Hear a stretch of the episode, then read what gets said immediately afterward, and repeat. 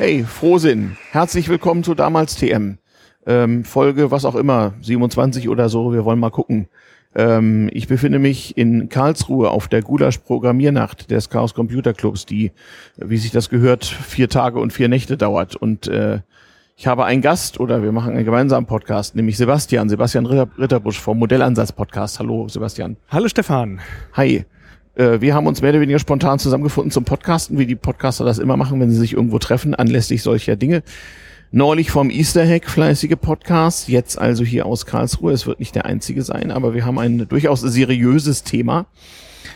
Sebastian macht den Modellansatz-Podcast und da geht's um Mathematik, ne? Oder? Worum geht's da? Ja, wir unterhalten uns über Mathematik, über Modelle, die dahinter stehen, mhm. über Anwendungen ja, was Studierende, ja, wenn sie Abschlussarbeiten machen, was sie dort erforschen, aber auch genauso, wenn wir Forscher in verschiedenen Bereichen der Mathematik haben oder auch mhm. äh, Lehrende, was sie halt unterrichten und mhm was man halt so Spannendes darüber erzählen kann, was es halt an mhm. Themen aus der Mathematik und besonders auch in den Anwendungen gibt. Ich wollte gerade sagen, also Modellansatz, die Folgen, die ich gehört habe, die beschreiben schon irgendwelche Dinge, die man mit Hilfe von Mathematik irgendwie besser machen kann. Also das ist jetzt nicht sozusagen ein reiner Mathe-Podcast, das wäre falsch, oder?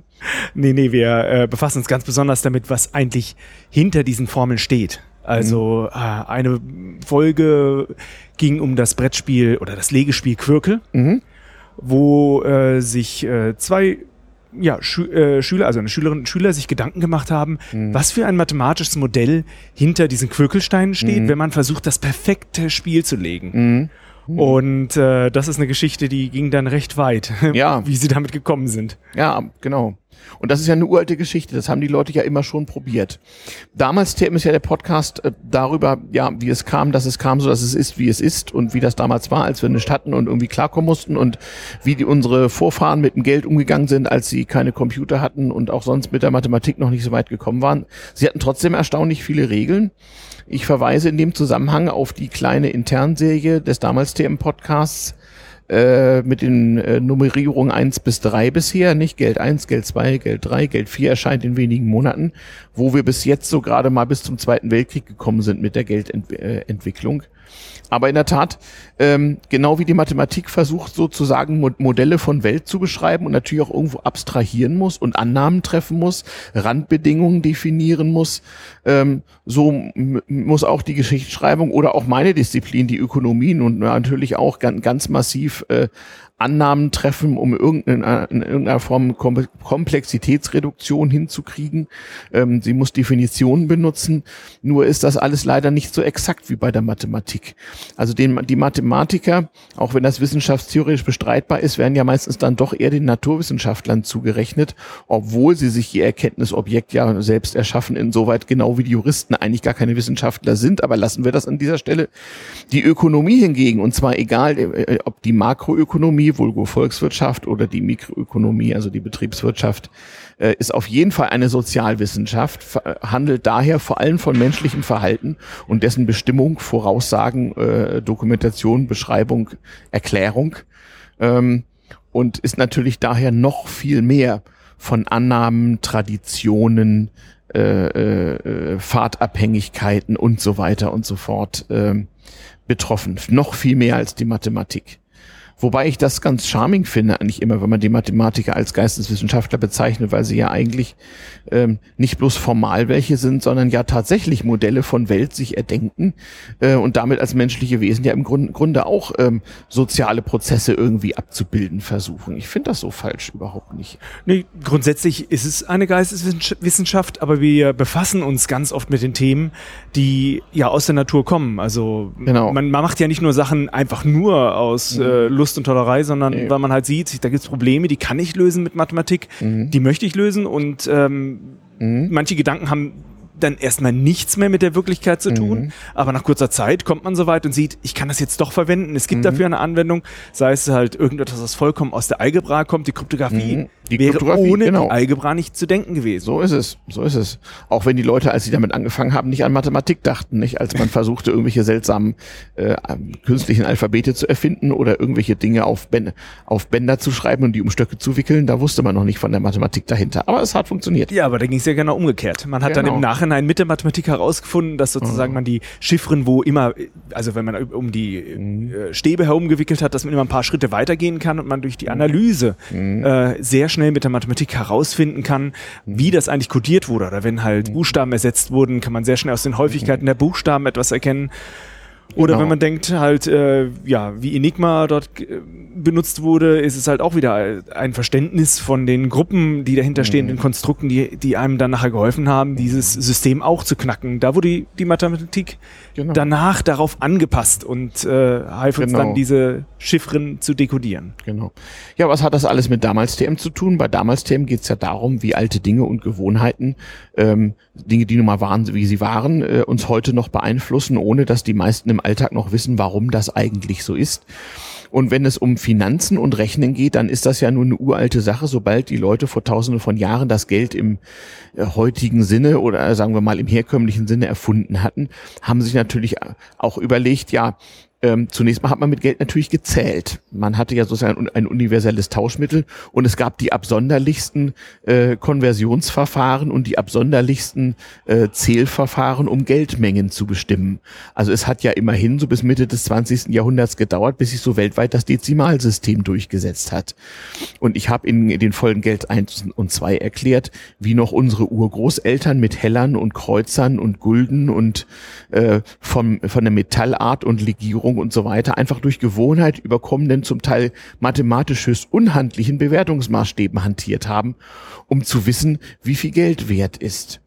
Und ähm, so hat es alles mal angefangen. Man hatte also äh, Stücke von schwer vermehrbarem Material, meistens seltenen Metallen, also traditionell Gold, Silber und Kupfer ähm, die nicht bloß einen technischen Wert hatten, sondern einfach einen Seltenheitswert in dem Sinne, dass sie nicht beliebig vermehrbar waren und damit eine universelle Recheneinheit darstellten. Es gibt kulturelle Beispiele von anderen Dingen, also irgendwelche Perlen in der Südsee oder sowas. Also entscheidend ist nicht so sehr, dass ähm, das Geldmaterial irgendwie zu etwas verwendet werden kann. Man kann natürlich aus Gold auch irgendwelchen Schmuck machen oder sowas, aber das ist begrenzt. Es geht um die nicht beliebige Vermehrbarkeit oder zumindest Vermehrbarkeit nur durch Kosten, also nur durch äh, irgendeine Form von Anstrengung, die ich unternehmen muss. Na gut, das ist eine Grundlage. Genau. Ich muss erstmal eine, eine gewisse Knappheit herstellen, genau. damit ich sozusagen eine, äh, einen sicheren Wert mhm. damit genau. definieren kann. Und das ist das Modell, was dabei entsteht. Genau.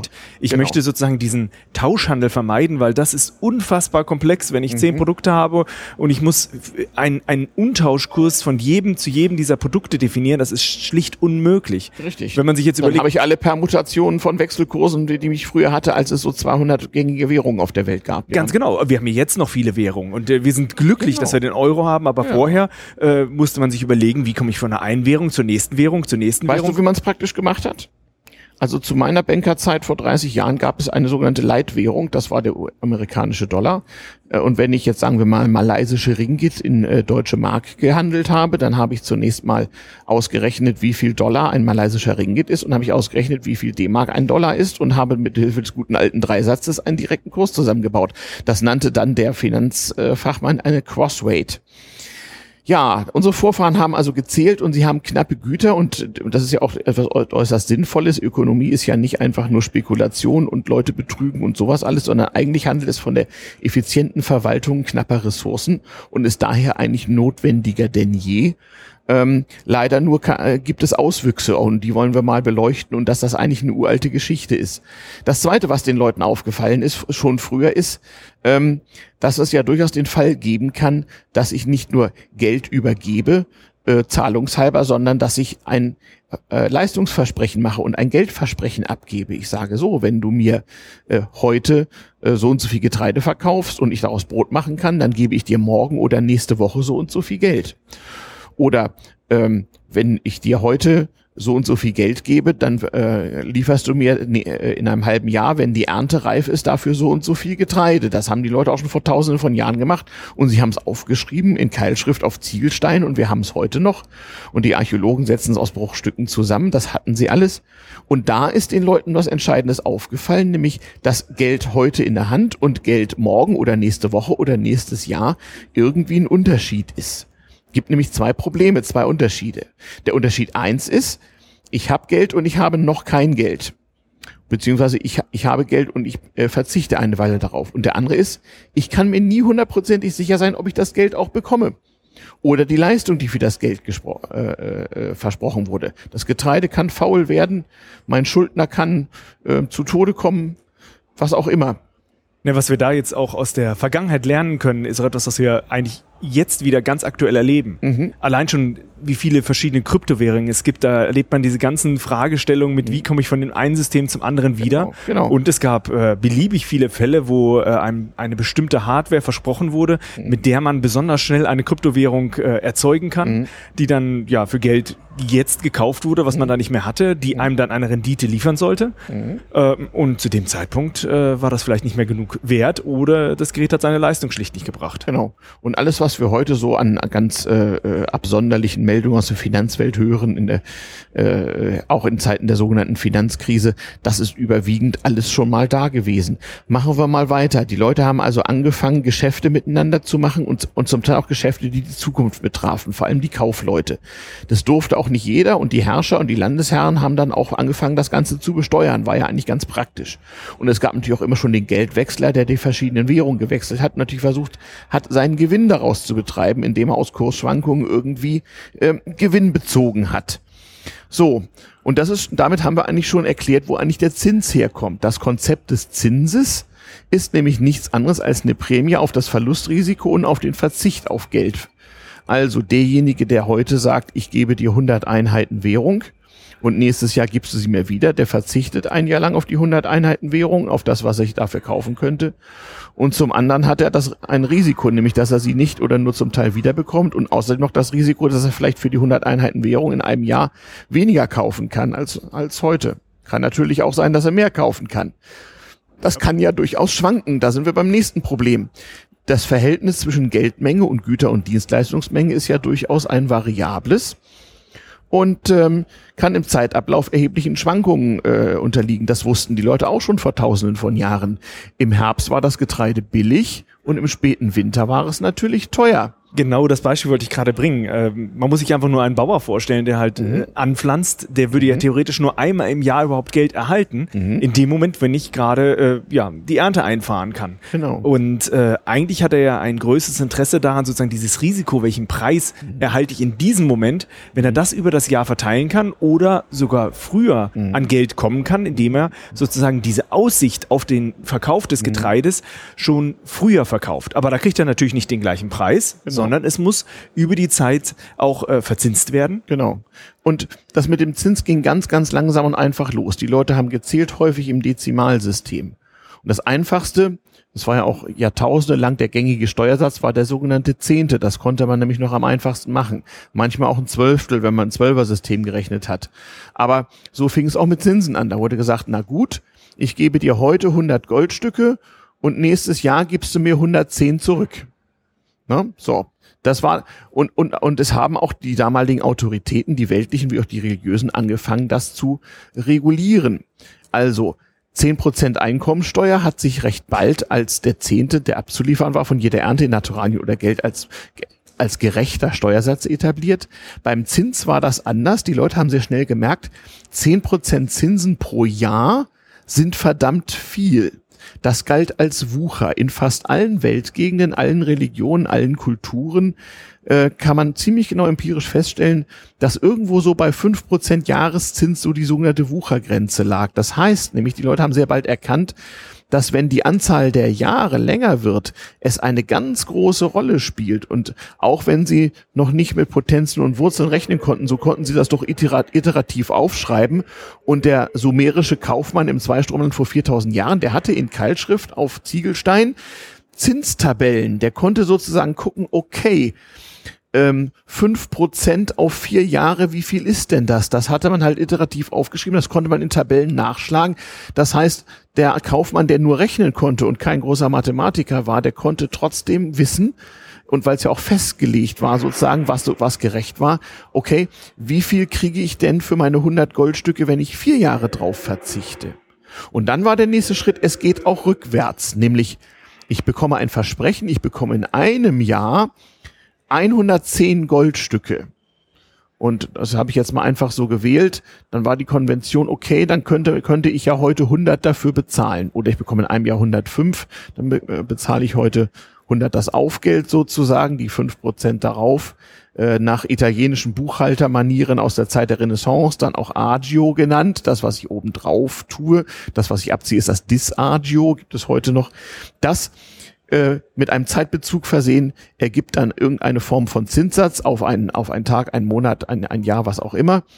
Und ähm, irgendeine Form von äh, prozentualer Wertabgabe mit einem Zeitbezug versehen kann man auch bezeichnen als eine Rendite bezogen eben auf irgendeinen Basiswert, auf etwas, was ich verzichte. Das kann eine Geldmenge sein, das kann eine, Gü eine Gütermenge sein und so weiter. Das sind alles Sachen, die gab es schon vor tausenden von Jahren und es ist natürlich auch prächtig schief gegangen. Also natürlich gab es Betrug ohne Ende. Natürlich haben die schlauen Kaufleute die Dummheit der Bauern ausgenutzt und haben ihnen absurde Zinssätze abgeknöpft und haben sie übers Ohr gehauen. Und das haben die Autoritäten die religiösen, aber auch die staatlichen nicht auf sich sitzen lassen und haben entweder den Zinssatz begrenzt oder haben gesagt, das darf nicht jeder oder haben Steuern auf die Zinsen festgesetzt oder haben, wie der Prophet anno 664 oder wann es war, den Zins überhaupt mal pauschal verboten weshalb es heute in einigen muslimischen Ländern Banken geben muss, die ohne Zinsen versuchen müssen, das in irgendeiner Form so, zu simulieren. Also jeder Ökonom ist sich darüber klar, es gibt da auch Zinsen, die werden nur anders ausgedrückt. Aber so dieses Zinsverbot aus religiösen Gründen, das kommt aus der Zeit, als es wirklich äh, eine soziale Katastrophe wurde, weil es eine so, eine solche Asymmetrie an äh, Rechenkenntnissen in der Bevölkerung gab. Und auch bei den Christen war das mit den Zinsen neben lange, lange Zeit tabu. Es war vielleicht nicht direkt religiös verboten wie im Islam, aber es, es galt als unschicklich. Darum fiel diese Rolle den Juden zu. Die durften das. Die Juden durften nicht überall wohnen. Die mussten in Städten im Ghetto wohnen, in der Judengasse. Und die waren deswegen so oft Bankiers und hatten deswegen oft viel Geld, weil die durften Zinsen nehmen. Da durfte man sich was leihen. Und dann gab es auch noch den Wucherer. Der Wucherer war sozusagen der unlizenzierte Banker, der viel zu viel Zinsen nahm. Der hatte nur ein Problem. Der Staat hat ja als Funktion auch, dass er dir hilft, Schulden einzutreiben, die jemand bei dir hat. Das tut er aber in dem Fall nur, wenn du keine Wucherzinsen nimmst. Der Wucherer hatte halt Pech gehabt. Dem hat der Staat, wer immer das jeweils war, nicht geholfen. Der hat deswegen so hohe Zinsen genommen, weil er so ein hohes Verlustrisiko hatte.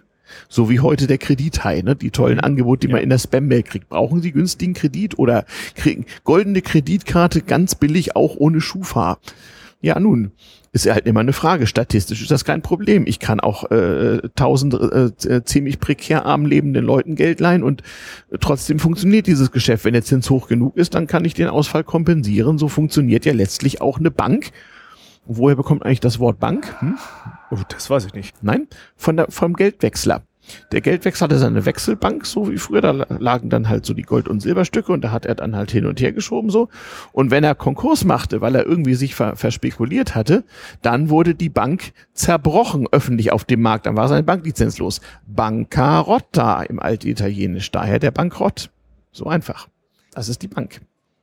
Tja, also ein Bankraub gab es auch schon im, was weiß ich was, 13. Jahrhundert, da konnte man die Bank noch wirklich mitnehmen. Es gibt also tatsächlich einen Zusammenhang. Und hier haben wir das damals TM-Moment und hier haben wir auch die Mathematik, denn da kommt sie her. Das war ein wesentlicher Treiber mathematischer Entwicklung. Es gab einmal die Astronomie, da gibt's viele Podcasts drüber, das verweisen wir mal drauf. Die Leute müssen wahnsinnig geworden sein, wenn sie am Himmel geguckt haben, sich gefragt haben, was zur Hölle passiert da, da, da oben eigentlich? Und wie kann dieser komische Astronom voraussagen, wann morgen die Sonne aufgeht? Das ist ja ein Wunder oder möglicherweise auch Teufelswerk. Man war ja als Wissenschaftler früher immer gefährdet. Wann ist das Osterfest? Ja, und der Mathe wann ist das Osterfest? Also der Mathematikus, der hatte da natürlich immer so sein Tun. Ähm, hm, wir haben Zuschauer. Nein, doch nicht kein Live-Podcast. Schade eigentlich. Aber wer genau hinhört, hört vielleicht auch etwas von der Hintergrundbeschallung von der Gulasch-Programmiernacht. Ja, genau. Was heißt der Nacht? Die den vier Gulasch-Programmiernächten und Tagen. Das ist ja auch völlig okay, weil im Nerd-Universum, da gelten ja sowieso immer irgendwelche Zeitzonen, wo immer irgendwas ist. Und hier ist eigentlich immer irgendwas. es heißt doch heute, glaube ich, auch nach den Symbolen hier, wie war das? Essen, schlafen, coden, repeat. Ne? Also ist doch wunderbar. Das tun wir hier und wir, wir podcasten, das gehört ja schließlich zu dieser Szene inzwischen dazu und äh, versuchen ein bisschen von damals zu erzählen und ein bisschen Bildung zu transportieren. Ja. So, nun sind wir also immerhin schon mal zu, haben wir die Frage beantwortet, warum gibt's Zins und was ist das eigentlich ja. und wie rechnen das Leute und wozu braucht man eigentlich Mathematik? Also den Zins gibt es erstmal grundsätzlich, äh, würde es den Zins nicht geben, gäbe es keinen Unterschied, Geld jetzt zu haben oder später zu haben. Und das natürlich in vielerlei Hinsicht ziemlich unpraktisch. Und es ist einfach nicht realistisch. Man würde niemand motivieren können zu sparen und niemand würde einem Geld leihen. Ganz genau. Dumme Sache. Haben die Leute früher auch schon gewusst. Und wenn man sich Geld leiht und man äh, gelangt an einen Wucherer, äh, hat man das Problem, dass man das oft schlecht einschätzen kann, wie viel an weiteren Kosten auf einen zukommen. Richtig. Denn wenn man die Raten oder halt diesen Zins nicht sofort auch bezahlen kann, mhm. wird das, was man nicht bezahlt hat, nochmal wieder neu verzinst. Sehr schön. Da sind wir beim nächsten Punkt, nämlich bei der Irrationalität der Menschen. Wir Menschen sind ja in, Be in Bezug auf ähm, äh, äh, unsere Zeitwahrnehmung und unsere, vor allem unsere Risikopräferenz furchtbar, furchtbar irrational. Sonst würde ja niemand Lotto spielen. Ne? Ja, ja, Lotto, ja. das ist unfassbar, sonst, was man daraus Sonst wird. würden ja alle Versicherungen pleite machen. Ne? Die müssen, der Gewinn kommt ja daher, dass wir mehr, mehr bereit sind zu bezahlen, als das Risiko eigentlich wirklich besteht. Wäre die Versicherung fair, müsste die Prämie viel niedriger sein und die Gewinne müssten woanders bleiben. Ist aber nicht so. Wir sind bereit, irgendwelche Wetten einzugehen, weil wir, weil wir Spaß damit haben. Wir, wir, wir würfeln, wir wetten auf irgendwelche Pferderennen, wir äh, äh, wetten auf den Preis von Aktien in der Zukunft. Kommen wir gleich nochmal drauf. Und wo vielleicht die Unterschiede liegen können. Das gab es auch alles schon in der, in der Vergangenheit wir hatten einen praktischen Fall äh, schon konstruiert. Der Bauer geht zum Kaufmann und sagt, Kaufmann, gib mir, gib mir Geld für Saatgut, damit ich irgendwas anpflanzen kann und nächstes Jahr von der Ernte zahle ich es dir zurück. So, damit war der Zins erfunden. Okay, dann ist die Frage, wie viel, wie hoch ist das Risiko und so, und so weiter und so fort. Wie, wie sozusagen kreditwürdig ist denn dieser Bauer? Kredere nicht glauben, der Kreditgeber, der Kredit gibt, der glaubt, dass er es zurückbekommt. Ne? So. Äh, kann man also auch sprachlich sehr schön herleiten. Äh, damit war also schon mal geklärt, wir, wir brauchen irgendwie Zinsen und aber es ist Gewohnheit. Sowohl der Kaufmann wie auch der Bauer ha haben in hohem Maße irrationale Überzeugungssysteme walten lassen dabei. Mhm. Die Kaufleute hatten Kaufmannsregeln, Vereinfachung der Wirklichkeit, weil die haben sich vielleicht vom königlichen Hofastronomen große Tabellen berechnen lassen, haben dann gemerkt, also auf dem Markt kann ich doch nicht mit einem dicken Tabellenbuch äh, rumlaufen und haben das einfach mal ein bisschen vereinfacht, weil sie gemerkt haben, für einen Hausgebrauch reicht's. Mhm. So, und ob zwei Prozent, fünf Prozent oder zehn Prozent viel oder wenig Zins ist, das konnte der Bauer nur ganz schwer einschätzen. Das ist ihm oft erst später eingefallen. Und daher zum Teil auch die Zinsbegrenzung oder auch die Zinsverbote. Und so ist das ja heute auch noch. Es gibt eine ganze Menge von äh, Finanz Institutionen, die Verbrauchern Kredite zu völlig überhöhten Zinsen aufschwatzen. Weswegen es doch einfach ist, easy, easy Credit, kein Problem. Machen Sie hier, machen Sie da, gar kein Problem. Darum haben wir auch so viele überschulderte Haushalte. Aber trotzdem ist statistisch das Konsumentenkreditgeschäft in Deutschland ein gutes Geschäft. Mhm. Das heißt, trotz der ganzen überschuldeten Leute, die in Privatinsolvenz gehen und, und, und äh, die Banken oder sonstigen Kreditgeber Geld abschreiben lassen, ist das unterm Strich immer noch ein gutes Geschäft soll man also gar nicht mal äh, so gering schätzen. Nase hoch, lieber kleiner Verbraucher, wir sind kreditwürdiger, als man so denkt. ne? Aber auch da gab es natürlich alsbald Leute, die haben gesagt, hm, ich sage dir, wie kreditwürdig jemand ist. Haben sozusagen Agenturen betrieben, die Informationen betrieben haben, wie, wie, wie kreditwürdig ist denn Bauer A, Kaufmann B, Bürger C. Und dann gab es Leute, die haben Versicherungen auf den Kredit angeboten. Auch schon wie früher haben gesagt, na, ich bürge dafür, aber nur wenn du mir von deinen Zinsen die Hälfte abgibst. Und so ging das los. Es ist also kein Hokuspokus, sondern eigentlich eine ganz einfache Sache. Und jetzt kommt der wichtige Punkt. Die lieben Mathematiker mussten immer nur nachziehen mit ihrer Theorie und ihrer Forschung, was so passiert ist. Es ist eben nicht so, dass der königliche Hofastronom, der die Sonnenbahn berechnen konnte, sorgfältig en Detail ausgerechnet, wie das eigentlich hätte sein müssen. Nein, der Kaufmann und der Bauer hatten, haben Gewohnheiten ausgebildet und der Herr Mathematiker musste zusehen, wie er diese Wirklichkeit hinterher beschreibt und konnte eventuell, wenn er dieses Wissen richtig anwenden konnte, daraus auch Gewinn ziehen oder auch nicht. Konnte auch mal schief gehen. Naja, diejenigen, die gute Modelle gefunden haben, es gut beschreiben konnten, das waren die auch die, die dann geschäftlich äh, erfolgreich waren. Genau. Und dadurch gibt es ja auch immer so eine gewisse, ja, gewissen Filter, aber wie du schon sagst, natürlich ist eingepreist, dass auch manche Personen mhm. bankrott gehen genau. und äh, dementsprechend mhm. das ein Zahlungsausfall ist. Da muss mhm. man halt von vornherein zusehen, dass man insgesamt einmal Vorsicht walten lässt, mhm. dass man Leuten, wo es äh, eine schlechte Chance ist, dass man mhm. sein Geld wiederbekommt, eher keinen Kredit gibt oder mhm. ebenso Konditionen, wie man sich dann über, über alles hinweg sicher sein kann, dass man mhm. doch noch genug wieder herausbekommt. Mhm. Also die, die Rechnung funktioniert wie gesagt in zwei Richtungen. Ich kann heute ausrechnen, wie viel denn mein, äh, mein, mein Betrag mit Zinsen in der Zukunft ausmacht. Und ich kann auch ausrechnen, wie viel ein Betrag in der Zukunft heute abgezinst wert ist. Mhm. Wie geht eine Zinsformel? Nehmen wir mal unseren schönen Zinssatz von, von zehn Prozent. Das heißt also, in einem Jahr bekomme ich das 1,1-fache und, äh, äh, unseres heute angelegten Betrages wieder. Und jetzt sagt Klein Fritzchen, ist ja wunderbar, dann komme ich also in zwei Jahren das 1,2-fache und das natürlich Mist. Und dann kommt der Mathematiker und sagt, das ist falsch, das wievielfache bekommt Klein Fritzchen bei 10% Zinssatz auf zwei Jahre zurück? Hm? Ja, das im, im Quadrat. Genau, 1,1 zum Quadrat hoch, mal die 100. Hoch 2, ne, weil es nämlich zwei Jahre sind. Genau. Dann bekommt er nämlich nicht 120, sondern 121 einer wieder. Probiert es aus. Also nochmal, es gibt einen Zinsfaktor. Ja, die, die Prozent kann man auch einfach in, in äh, Dezimalbruch ausrechnen, also 5% 0,05 oder 10% 0,1. Das addiert man zur 1, also zum äh, gegebenen Wert hinzu.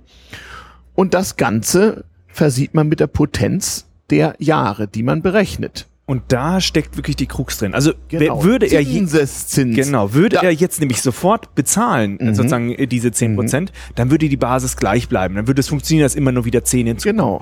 Aber im Sinne des Geldgebers ist es natürlich, wenn das nicht ausgezahlt wird, denn dann kommt diese Summe immer noch wieder zum Kredit hinzu genau. und äh, wir erhalten ein exponentielles Wachstum. So ist es. Es ist eine Exponentialfunktion, hervorragend. 1,1 auf zehn Jahre hoch zehn, na, das sind, na, warum will der hier nicht? 1,1 hoch 10, na, sind 2,59, also 2,6. Das bedeutet 100 Geldeinheiten auf 10 Jahre zu 10 Prozent angelegt, macht fast 260 Einheiten. So. Und nicht nur, zwei, nicht nur das Doppelte. Also jetzt, 10 jetzt, mal 10 Prozent wäre das Doppelte. Jetzt wissen wir, warum jahrhundertelang Zinsen über 5 Prozent verboten waren und als Wucher galten. Ist doch unglaublich. So, das Ganze geht natürlich auch rückwärts. Also, ich verkaufe dir meine Lebensversicherung. Ich bekomme in 10 Jahren 50.000 Euro. Nun ist natürlich die Frage, das ist äh, gar nicht so unwahrscheinlich, das kann man ja auch genau so mit dem Bauern machen, nicht? Der, sagt, der sagt, pass mal auf, lieber Kaufmann, nicht wahr? Ähm, äh, äh, ich verkaufe dir sozusagen auf Termin in der Zukunft schon mal mein Getreide, wie viel kriege ich denn heute? Und das wird dann so und so viel wert sein, wie viel ist das jetzt? Ich muss also auch einen Zinssatz wissen und da wird es über die lange Zeit natürlich schwierig. Wie will ich denn voraussagen, was über zehn Jahre hinweg der gerechte, der richtige Zinssatz ist? Das war in früheren Zeiten einfach. Wenn der Landesherr gesagt hat, alles über fünf Prozent ist unmoralisch. Oder wenn sogar die Kaufleute in einer Stadt, sagen wir mal in Venedig oder in Augsburg oder in Hamburg, sich geeinigt haben, also der übliche Zinssatz äh, für, für Laufzeiten von etwa zehn Jahren in dieser Stadt ist zwei Prozent, dann ist die Sache relativ einfach. Versuchen wir das mal. Wir machen ja hier einen Podcast und müssen Mathematik verbal erklären. Also unser Problem ist, in zehn Jahren kriegst du von meiner Versicherung äh, 50.000. Wenn du Glück hast, kriegst du die früher, falls ich unter den Bus komme. Äh, ne, blenden wir diesen Fall mal aus.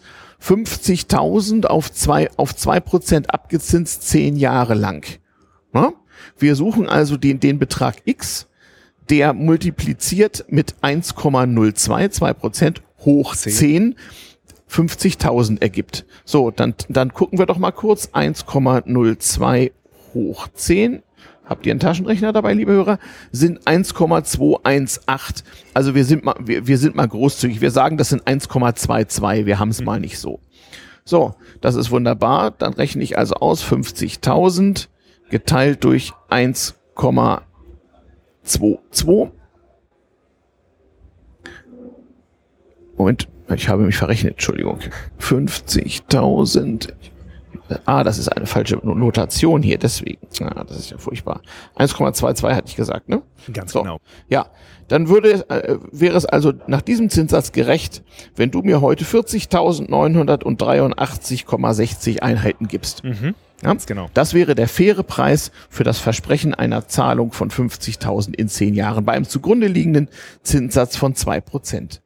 Und auch da gibt es wieder sozusagen ein Risiko, wenn man so will, in der ersten Ableitung des Ganzen, also nämlich ein Zinsänderungsrisiko. Wenn ein Landesherr in fünf Jahren beschließt, jetzt sind aber drei Prozent gerechtfertigt, heute die Zentralbank, und ich habe aber einen Vertrag geschlossen, dem zwei Prozent zugrunde liegen, dann verliere ich natürlich etwas. Also mhm. es gibt sozusagen Opportunitätskosten, eine lange Zinsfestschreibung. Und da sehen wir schon, schon in ganz früher Zeit haben die Leute festgestellt, ein Zins auf ein paar Tage oder ein paar Monate muss ein anderer sein als ein Zins auf zehn Jahre oder gar 30 Jahre. Und das sehen wir bis heute, dass es da Unterschiede gibt. Und wie das ist, das hängt von den Zukunftserwartungen bezüglich des Geldwertes ab. Und da sind wir jetzt einmal nochmal beim Verweis auf die Folgen Geld 1 und Geld 2 des damals TM-Podcasts und vor allem beim Phänomen von Inflation. Auf eine Sache möchte ich dabei nochmal eingehen. Mhm. Ähm, man muss einfach mal unterscheiden, oder man muss einfach auch mal überlegen. Ich mhm. könnt, es könnte ja sein, dass der Zinssatz wächst oder es mhm. könnte sein, dass er fällt. Mhm. Und selbst wenn man annimmt, dass beide Ereignisse gleich wahrscheinlich sind, mhm. dass der Zinssatz wächst, mhm. ist das größere Problem oder wirkt sich stärker aus. Mhm. Einfach in der Geldmenge. Mhm. Und das heißt, wenn die Gefahr besteht, dass es überhaupt sich verändert, wird es sozusagen, wenn man das äh, berücksichtigen will, immer ein, ein Anheben bedeuten. Es wird immer einen Trend geben in der, in, im Versuch der rationalen Risikobewertung, ein, eine Zinssteigerung einzupreisen und nicht so sehr eine Zinssenkung. Ja, das muss man auch einfach machen, weil die Zins Zinssenkung sich einfach im, im tatsächlichen Geldbetrag ja. weniger auswirkt. Weiterhin, liebe Kinder, wir haben hier Exponentialfunktionen, nicht, nichts dergleichen ist linear. Das bedeutet, eine Zinserhöhung um 0,5 Prozentpunkte bedeutet etwas ganz anderes, wenn der Zins von 0,5 auf 1 Prozent steigt, als wenn er von 10 Prozent auf 10,5 Prozent steigt. Wir haben hier keine linearen Zusammenhänge, allerdings ist der Mensch in seiner Grundstruktur dann doch so geprägt, dass er mehr so zweidimensional und linear äh, äh arbeitet und äh, sich immer wundert, wenn der kundige Mathematiker, äh, der in höheren Dimensionen rechnet, ihm vormacht, dass das irgendwie nicht richtig sein kann, was er da tut. Die Nicht-Linearität ist äh, höchst gemein die ist höchst gemein, in der Tat. Zumal dann, wenn über einen längeren Zeitraum äh, die, fast, fast jede äh, Variable in der Formel irgendwie volatil ist, das heißt sich irgendwie bewegen kann. Und das auch noch in der Ökonomie aufgrund zum Teil höchst irrationaler psychologischer Faktoren. Ganz genau, wenn plötzlich das Geld nicht mehr das wert ist, was wir vorher glaubten. Zum, zum Beispiel. Jetzt, jetzt fängt der Spaß nämlich an. Also zum, der, der erste Schock war, der Zinssatz muss nicht konstant sein. Das gab es früher immer. Ne? Beim Landesherrn 1 war die Moral zwei Prozent sind richtig, beim Landesherrn 2 waren es drei Prozent. Das hat zum Beispiel auch dazu geführt, dass die Währung vom Landesherrn 1 anders bewertet wurde als die Währung vom Landesherrn 2, weil die ja andere Zinsen trug. Ne? Man kann Zins, äh, man kann äh, Wechselkursänderungen auch mit Zinsdifferenzen erklären. Und da braucht man auch keine höhere Mathematik. Das ist alles noch kaufmännisches Rechnen. So Mathematik zehnte Klasse kommt man mit klar. So, wie war das früher? Jetzt ging es, jetzt ging es weiter. Ähm, man hatte Gold und Silber, die waren nicht beliebig vermehrbar und man hatte ein Angebot an Gütern und Dienstleistungen, was auch nicht so ganz konstant war. Aber Leute konnten sich es nicht erklären. Das waren halt die gottgegebenen Nöte. Genau wie Hunger und Krieg und Feuer und Pest.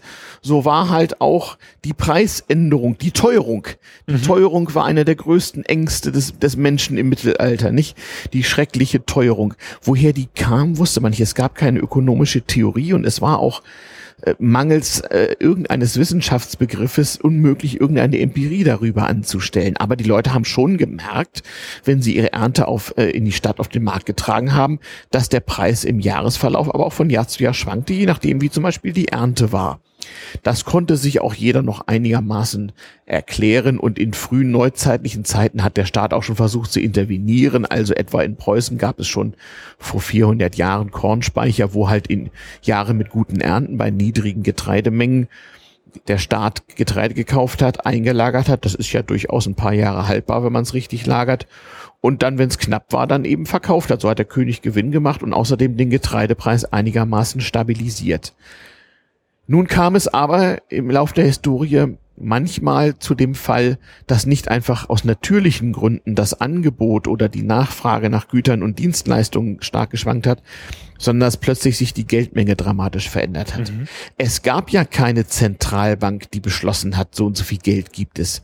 Der König hat ja nicht gesagt, diese Münzen sind jetzt alle ungültig oder sowas. Man hatte Gold, Silber und Kupfer. Das wurde mehr oder weniger auf die Waage gelegt und nach Gewicht sozusagen äh, äh, getauscht.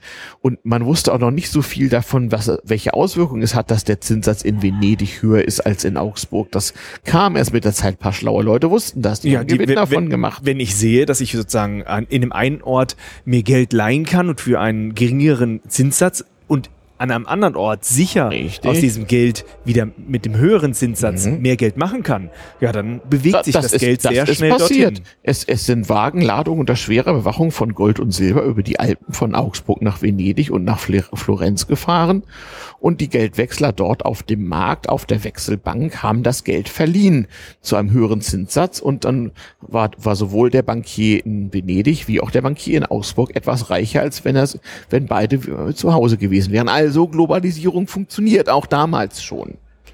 Ne, es gibt also auch äh, sogenannte komparative Vorteile, nicht nur beim Handeln mit Getreide, sondern auch beim Handeln mit Währung, mit Zinsen und mit Geld.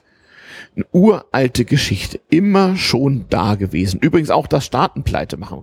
Was hat das mit Inflation zu tun? Naja, das am einfachsten zu erklärende Beispiel ist das spanische Königreich. Ein bisschen auch Portugal, aber Spanien hat vor drei bis vierhundert Jahren, innerhalb von 100 Jahren viermal den Staatsbankrott erklärt. Warum? Naja, ah, wir haben einen Zuschauer. Hallo Hans. Ähm, wir haben also sozusagen äh, das Phänomen gehabt, dass sich die Geldmenge erhöht hat. Warum? Weil in Südamerika riesige Mengen Gold aufgefunden wurden von den Spaniern. Und weil trotz aller Gefahren und Schwierigkeiten immer mehr davon ins Mutterland kam. Das heißt, die Goldmenge in Spanien stieg ungeheuer an. Und man hat daraus Münzen geschlagen und die hatten im Ansehen der Leute den gleichen Wert wie alle Münzen vorher.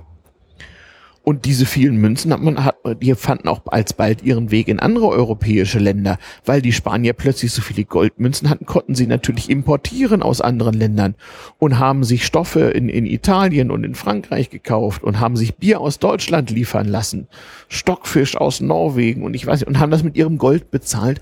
Und die Goldmenge stieg an. Und die Leute haben erstmal gar nicht gemerkt, was passiert, weil es gibt ja genau wie heute so ein Time-Lag. Wenn schlagartig die, Gold, die Geldmenge sich verdoppelt, heißt das noch lange nicht, dass schlagartig die Preise sich auch verdoppeln. Das dauert. Das müssen die Leute ja erstmal merken. Damals dauerte das Jahrzehnte und niemand konnte sich das erklären. Das war ja ein Riesenproblem, auch weil es ja nicht so Mark und Pfennig oder Euro und Cent gab, sondern es gab Goldmünzen und die waren in einem festgelegten Gewichtsverhältnis äh, zu Silber- und Kupfermünzen und das geriet jetzt ins Rutschen. Es gab mehr Gold, aber es gab nicht so viel mehr Silber und schon gar nicht mehr Kupfer. Das bedeutete, relativ wurde das Silber und das Kupfer zum Gold mehr wert. Mhm. Das bedeutet, die ganzen Recheneinheiten gerieten ins Rutschen, da das ja alles höchst intransparent war und von Land zu Land verschieden und auch der Gold- und Silbergehalt der Münzen schon mal je nach Kassenlage ein bisschen äh, schwanken konnte und auch schwerer nachprüfbar war, war das also ein im höchsten Maße intransparenter Markt. Aber jedenfalls, es kam zu Inflation. Es war irgendwann nicht zu vermeiden. So, und das Problem von der Geschichte ist natürlich, die Leute konnten sich's nicht erklären. Der König konnte sich's auch nicht erklären, seine Ratgeber auch nicht, die Bankiers auch nicht. Das war was völlig Neues. Die Leute waren vollkommen fassungslos und man musste irgendwie sich damit arrangieren und ähm, das ist ein wichtiger Teil der ökonomischen historischen Forschung über ganz lange Zeit zurück, Preise festzustellen, wie, wie das eigentlich war. Und man kann also feststellen, über die Jahrhunderte hat sich das sehr, sehr drastisch geändert. Und das war natürlich auch für die Bankiers eine Katastrophe. Die hatten langfristige Kreditverträge geschlossen, nicht? Die hatten sich Geld bei ihren Einlegern geliehen und äh, jetzt plötzlich äh, war viel mehr Geld da. Das war, das war gut zum Zurückzahlen, nicht? Aber das war natürlich auch in, in vieler Hinsicht schwierig, sozusagen dieses Geld auch wieder unters Volk zu bringen zu einem angemessenen Zinssatz. Wenn mehr Geld da ist, sinkt natürlich auch der Zinssatz, den die Leute bereit sind zu bezahlen. Trotzdem, so weiter und trotzdem so ist das Problem, wenn man das bewerten möchte, ja. sozusagen, wie viel ist denn das Geld eigentlich noch wert, dann darf man das nicht an nur einer einzigen Sache festmachen. Genau. Und Man kann es nicht mit dem Silber allein vergleichen oder mit dem Kupfer. Genau. Oder Aber die Leute haben es versucht, weil sie es nicht besser wussten. Sie hatten keinen Warenkorb, sie hatten keine Statistik, sie hatten keine Empirie und sie hatten auch überhaupt nicht die nötige Mathematik. Das war ja eine reine Katastrophe. Man hatte tabellierte Werte so ein bisschen, aber Inflation war einfach nicht vorgesehen. Genau, der Warenkorb bedeutet, dass man sozusagen dieses, was ein Mensch in einem Land zum Leben braucht, in einen so einen typischen Warenkorb steckt. Äh, mhm. Äh, da steht dann so ein Viertel Auto mhm. oder sowas drin mhm. äh, oder im Jahr genau. oder verschiedene andere Dinge, wie viel braucht genau. man zu essen, zum Anziehen mhm. und äh, das zusammenrechnet und dadurch sozusagen einen Preisindex bekommt, dass man eine mhm. Vergleichbarkeit über die Zeit mhm. erhält. Und äh, darüber hat man dann ja einen Begriff, der doch durchschnittlicher beschreibt, wie viel das Geld jetzt genau. Geld tatsächlich noch wert ist. Und das ist sehr interessant. Das hatte man nicht und das kann man auch äh, nachweisen historisch. Es hätte ja so sein müssen, dass zum Beispiel unterschiedliche Gewohnheiten bei der, bei der gerechten Bewertung des Brotpreises von Land zu Land und damals waren die Staaten ja kleiner, sagen wir zwischen Baden und Württemberg oder zwischen, sagen wir mal, Frankreich und Bayern sich hätten auswirken müssen. Das war aber nicht der Fall, sondern man kann historisch nachweisen, dass immer schon in Frankreich der Anteil, den die Menschen von ihrem Einkommen für das Brot ausgegeben haben, viel geringer war als in Bayern. Mit, mit, dem Bier und dem Wein verhielt es sich umgekehrt. Das bedeutet, der gerechte Preis war eine kulturelle überkommene Gewohnheit und der schwankte eben nicht so sehr nach Angebot und Nachfrage. Bier und Wein konnte man ja auch noch, weil haltbar ganz gut im und exportieren. Mit dem Brot war das schon schwieriger. Getreide ja, aber das fertige Brot, das verdarb ja auch. Also da war der Preisvergleich schwierig. Also war das mit der Ökonomie auch damals schon ein riesengroßes Problem und man konnte auch das ganz schwer vorhersagen. Das haben wir inzwischen wieder ein bisschen einfacher. Glücklicherweise mhm. gibt es global operierende Unternehmen, die mhm. sich auch in die Brötchen- und Mettbranche mhm. äh, versteift haben und äh, deswegen gibt es auch den schönen Big Mac Index. Genau. Der genau obwohl es quasi nur ein Produkt ist, doch. Das müssen wir in Shownotes verlinken. Sehr nah an den Warenkorb ist, den man aus großen Statistiken äh, genau. herausgerechnet Eine global agierende Firma, wie, wie etwa die Firma McDonalds, muss für ein Produkt natürlich einen Preis festsetzen, der so ungefähr die Kaufkraftparitäten richtig abbildet. Und es gibt tatsächlich ökonometrische Modelle, die mit Hilfe des Big Mac Index und, seine, und seiner Entwicklung Wechselkursveränderungen vorherzusagen versuchen. Und die sind gar nicht so schlecht.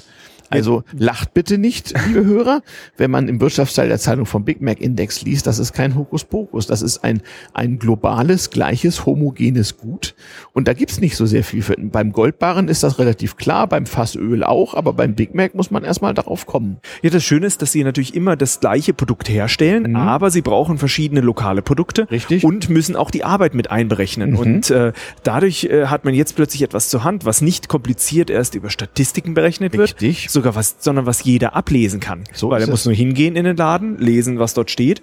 Und äh, dafür, dass es halt schnell zugänglich ist, ist es dann einfach genau. auch ein Wert, der sehr gut verwendbar da ist. Da kann er in die Zeitung gucken und gucken, was kostet denn in meiner Währung, was kostet in Schweizer Franken ein Bitmac und was kostet in Deutschland ein Euro. Und dann weiß der Schweizer, dass seine Währung äh, brutal überbewertet ist, eigentlich.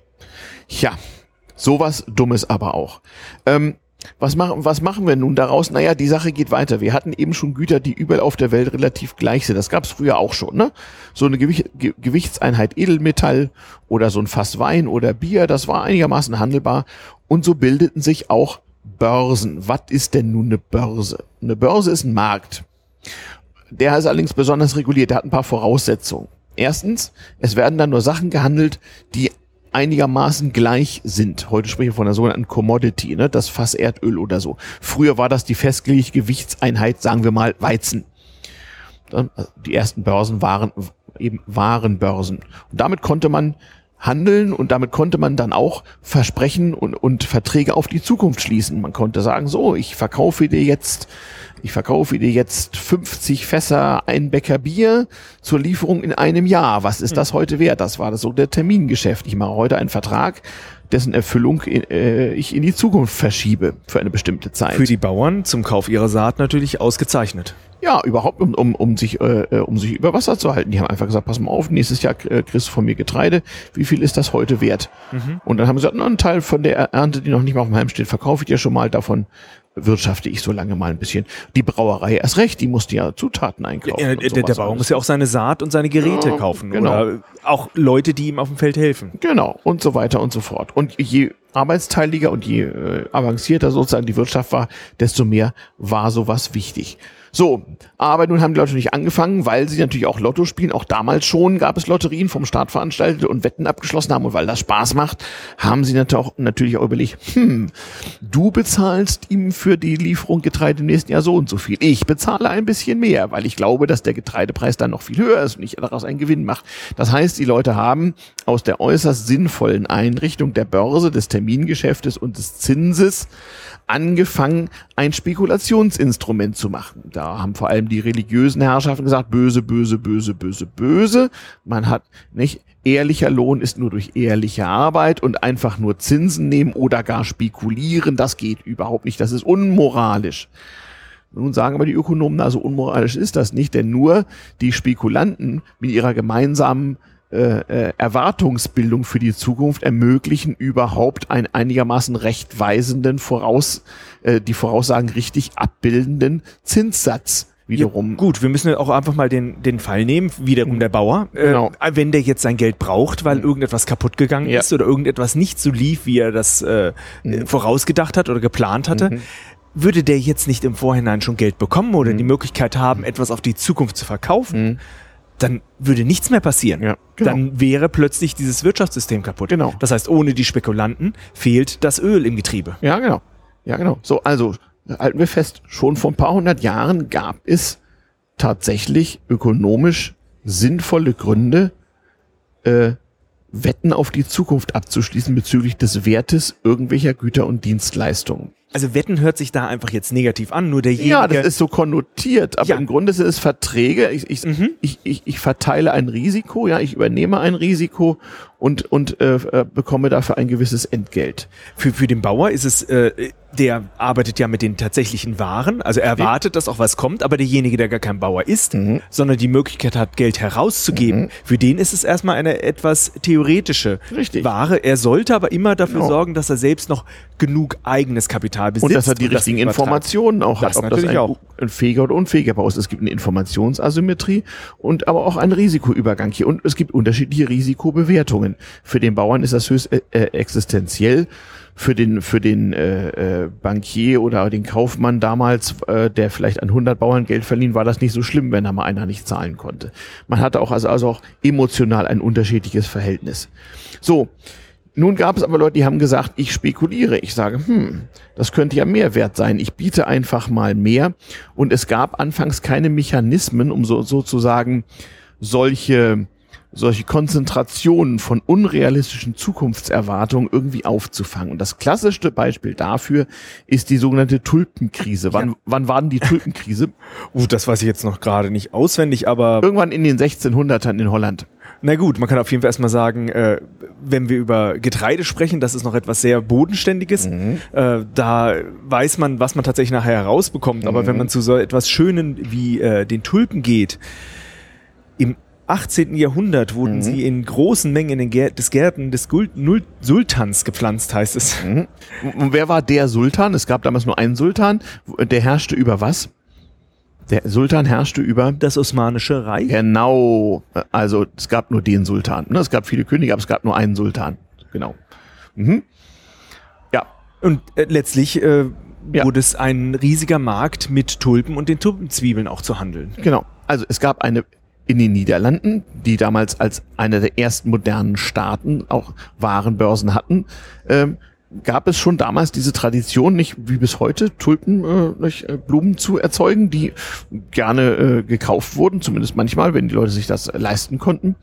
Man hat also aus der Türkei tatsächlich äh, äh, diese äh, Tulpenzwiebeln importiert und es begann eine Spekulation damit. Ja, zunächst 1630 mhm. stiegen die Preise langsam an genau, und weil immer mehr Leute wollten an diesem Gewinn haben. Und jetzt ist etwas Entscheidendes. Es bildet sich die Erwartung heraus, der Tulpenzwiebelpreis steigt und er steigt von Jahr zu Jahr.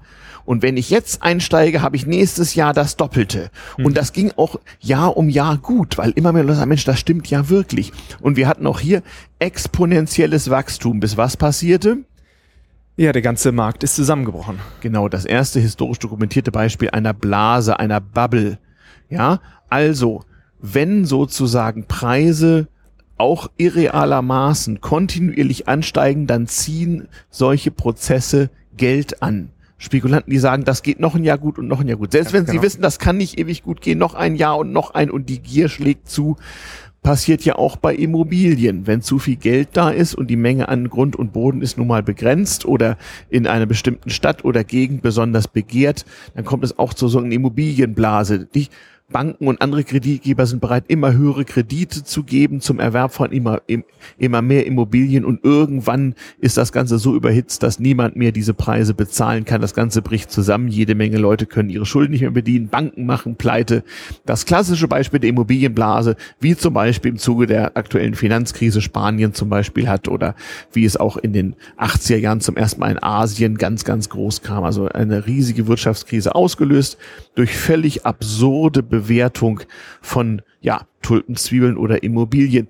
Ist übrigens nichts Neues. Ich kann mich erinnern, so bei der ersten sogenannten Dotcom-Bubble um das Jahr 2000, als man noch irgendwelchen nichtsahnenden Mittelständlern eine, eine einfache HTML-Homepage für 5000 D-Mark verkaufen konnte und, und jedes Start-up, was irgendwas mit Internet macht, automatisch riesige Mengen Geld wert war, war das genauso. Einsteigen, einsteigen, Internet machen jetzt alle.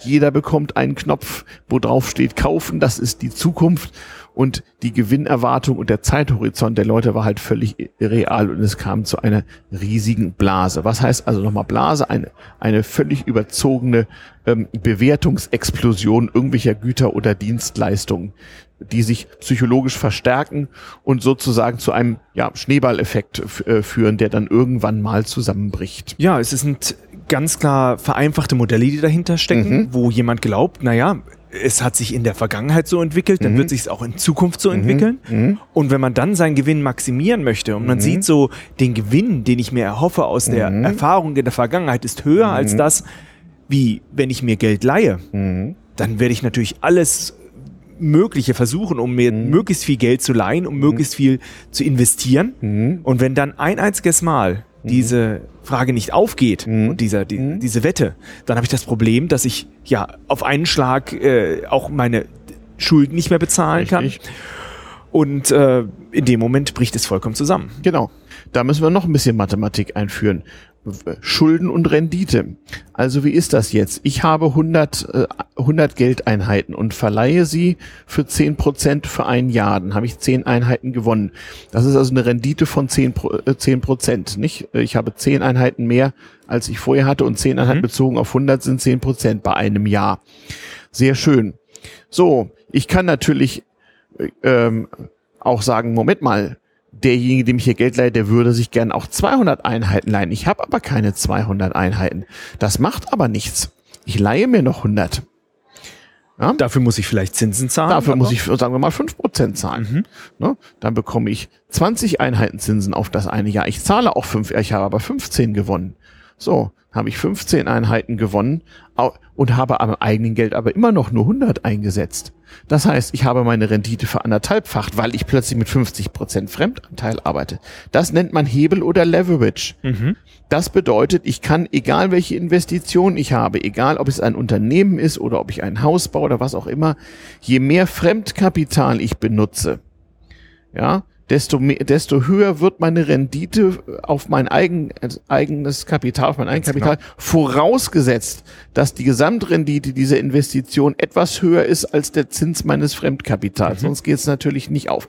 Das heißt, wenn ich radikal bis zum Anschlag mich verschulde und, mit, und dasselbe Geschäft mit zehnmal so viel Geld mache, dann ist die Rendite auf mein Zehntel eigenes Geld natürlich nicht nur ein Zehntel, auch hier wieder, es, es handelt sich um keine linearen Zusammenhänge, wesentlich höher, aber eben auch mein Risiko. Nicht, sobald ich auf mein geliehenes Geld mehr zahlen muss, als ich von meinem Schuldner rauskriege, ist die Sache vorbei. Hier braucht man eben auch Zinsen, Zinssätze, Annahmen über die Entwicklung von Werten in der Zukunft. Wenn ich irgendwas investiere, wenn, wenn ich sage, hm, schönes Startup, die machen Webseiten, hm, ich kaufe mir Aktien oder GmbH-Anteile an diesem Start-up, dann habe ich eine Erwartung, was die in der Zukunft irgendwo wert sind. Dann kann ich auch, wenn ich das zum Teil mit geliehenem Geld mache, die Rendite meines eigenen eingesetzten Geldes dramatisch erhöhen. Und das birgt natürlich auch eine ganz große Gefahr. Und das mussten natürlich Staaten auch schon regulieren. Und so gab es auch schon Wirtschaftskrisen. Ja, wir haben aber auch den Fall, dass diese dieser Einbezug, dass ich glaube, dass etwas in mhm. Zukunft mehr wert ist, mhm. das ist gleichzeitig auch ein Preistreiber. Richtig. Wenn, wenn jemand weiß, dass ich diese Tulpen später für einen sehr hohen Preis verkaufen sehr kann, gut. dann habe ich diesen, diesen hohen gut. Preis und plötzlich auch nur noch diese Erwartung der Rendite unter der Annahme, dass auch wirklich jemand das genau. Geld hat, es nachher und auch damit, zu kaufen. Damit haben wir eine der gültigen Definitionen von Inflationsursache, nämlich Erwartung über Preisbildung. Die Preise steigen, wenn die Leute glauben, dass die Preise steigen werden. So, nun springen wir mal kurz ins Heute, in das Jahr 2016. Die Ökonomen und auch die Bankiers und auch die gar nicht so fürchterlich avancierten äh, Finanznerds sagen alle, es gibt eigentlich viel zu viel Geld auf der Welt. Ja, die Geldmenge ist äh, in den letzten Jahren exponentiell explodiert, die Menge an Güter und Dienstleistungen aber nicht. Das müsste eigentlich Inflation geben. Naja, bisher warten alle darauf und äh, die, die, Bank, äh, die Zentralbanker überlegen sich schon, ob sie sozusagen in Anführungsstrichen Geld drucken und das Volk werfen, Helikopter-Money einfach von oben auf die Leute herabregnen lassen, damit endlich mal, äh, oh Wunder, die Deflation, die Preissenkung gestoppt wird und es wieder so ein bisschen Inflation gibt und die Wirtschaft in Gang kommt. Ja, und das passiert nicht. Warum nicht? Weil der Mann auf der Straße nicht mehr Geld hat. Die ganze Geldmengenexplosion findet bei einem Bruchteil der Bevölkerung und vor allem bei Institutionen statt, die überhaupt nicht konsumieren.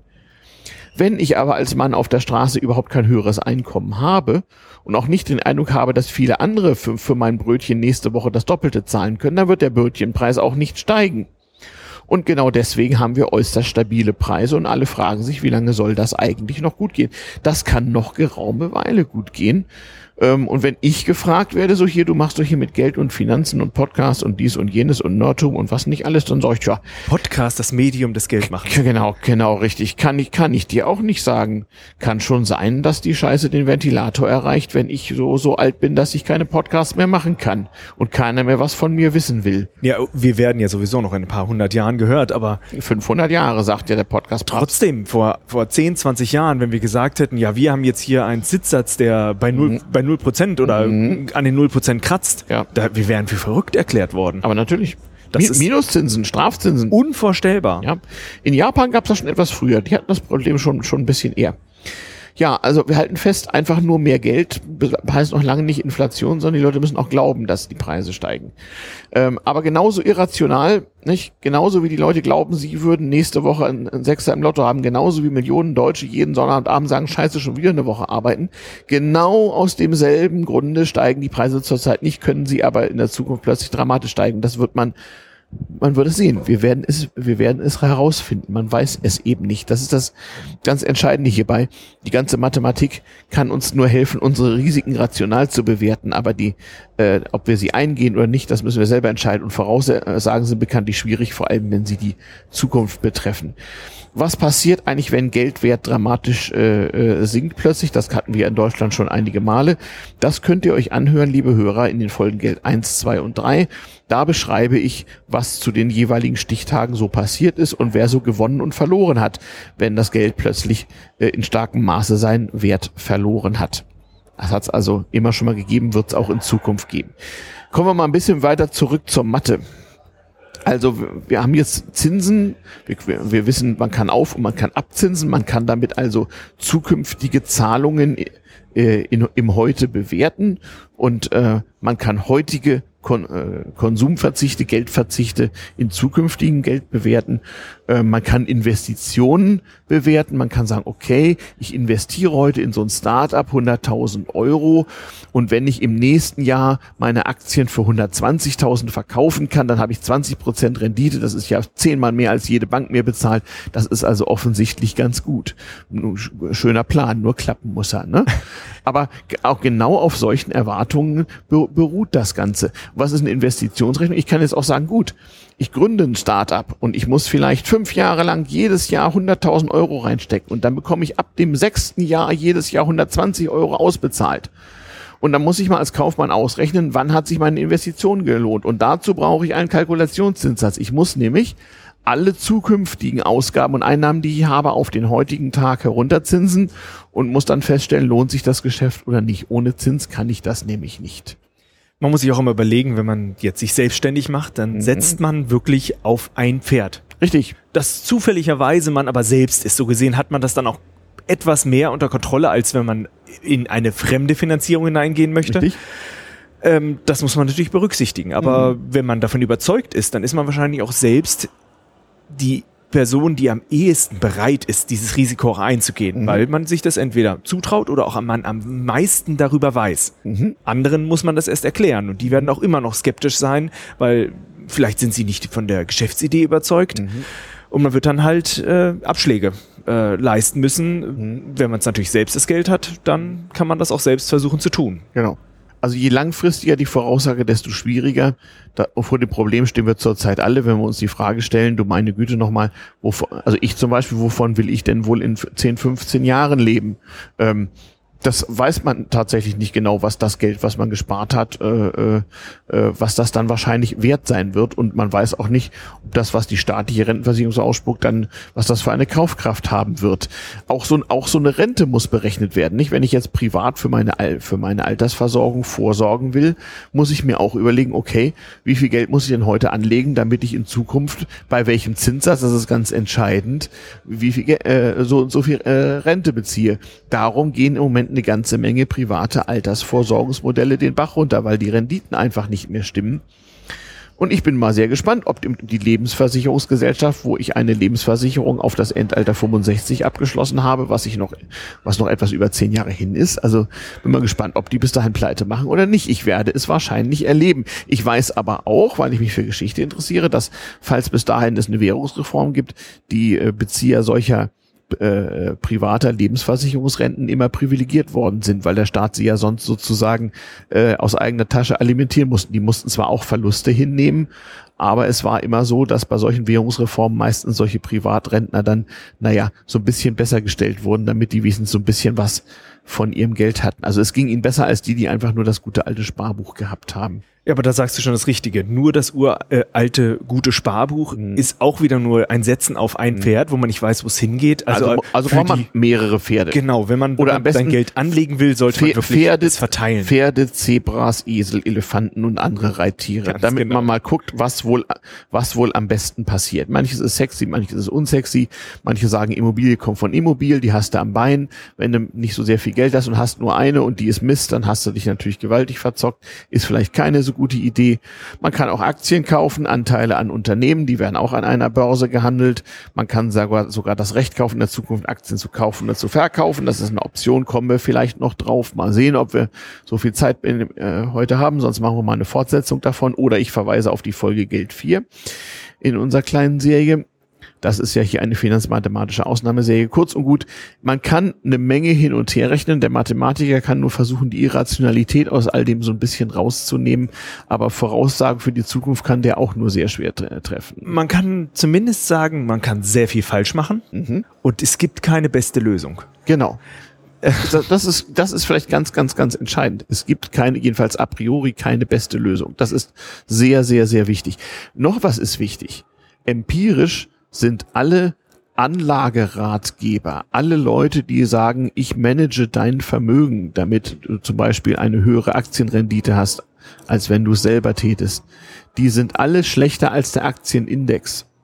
Es gibt kaum einen Berater, der über viele Jahre hinweg den Aktienindex schlägt. Was ist ein Index? Das heißt, äh, ein, ein Warenkorb sozusagen gebildet aus allen an der Börse notierten Aktien, mal ganz einfach ausgedrückt. Wenn ich also Schuldversprechen von Banken, Zertifikate kaufe, die sozusagen diesen Index abbilden, dann bin ich wahrscheinlich besser dran, als wenn ich mich für teuer Geld irgendwo bei der Sparkasse oder wo auch immer, nichts gegen Sparkassen, äh, beraten lasse.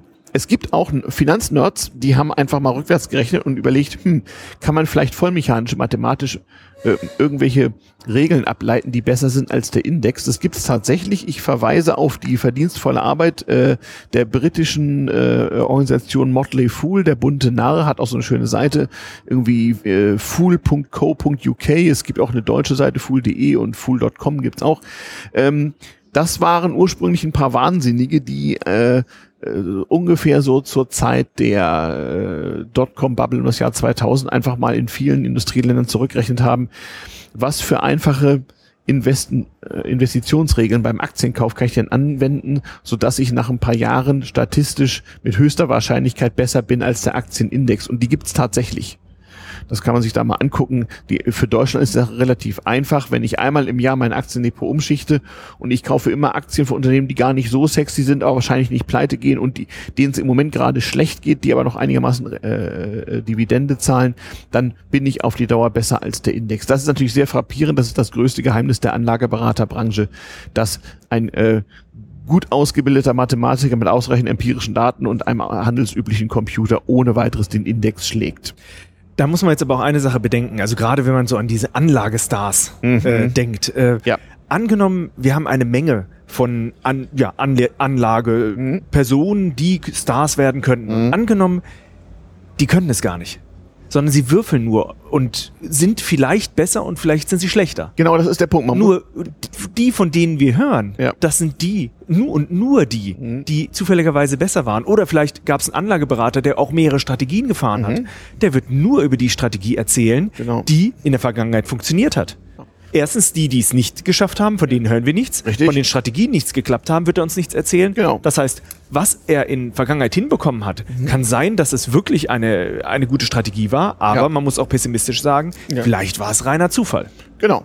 Das weiß man im Grunde nicht. Und man muss also wirklich selber gucken, äh, und das kann man ja als Nerd mit ein bisschen Mathekenntnis ganz gut machen, ähm, wie denn die Empirie hier aussieht. Und auch wenn man mal so auf diverse Analyse, Analyseseiten geht und einfach mal guckt, wie sich denn irgendwelche, was weiß ich was, äh, Anlageformen in den letzten Jahren so geschlagen haben. Und wenn man dann mal im, äh, im Vergleich sieht, wie zum Beispiel der Börsenindex aussieht, dann sieht man schon, ähm, was gut funktioniert und was nicht so gut funktioniert. Ich würde auch nie auf eins setzen, was in den letzten fünf Jahren gerade gut war. Das kann auch Zufall sein.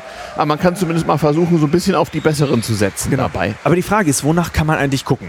Also eine Sache, nach der man gucken kann, das ist schon mal ganz klar, was für eine Rendite hat's abgeworfen? Im Verhältnis zum Index jeweils, ja. Nicht nur zum Index, aber man kann auch einfach mal sagen, äh, wie, wie gut ist es abgeschnitten. Mhm. Das ist aber nur ein Maß. Mhm. Weil wenn man nur guckt, was hat am besten abgeschnitten, mhm. dann kann man genau auf die setzen, mhm. die äh, in der Vergangenheit zwar gut waren, aber rein zufällig dort gelandet sind. Mhm. Und davon gibt es sehr, sehr viele. Ja, genau. Wenn ich mir aber gleichzeitig noch angucke, wie stabil war der eigentlich besser über die ganze mhm. Zeit? Mhm. Also wie hat der Kurs geschwankt? Mhm. Oder auch verglichen wiederum zum Index. Man mhm. kann da den Begriff der Volatilität verwenden, also die, die mhm. Wechselhaftigkeit des Kurses. Genau. Wenn dieser Anstieg wirklich sehr gleichmäßig war, dann habe ich ein, eine viel sicherere Erwartung, äh, einen Gewinn auch Jetzt zu erzielen. Musst du als Mathematiker noch eins sagen. In dem Moment, wo du anfängst hier, wir haben, wir wussten bereits, wir kommen mit linearen Zusammenhängen nicht weiter. Wir brauchen Exponentialfunktion.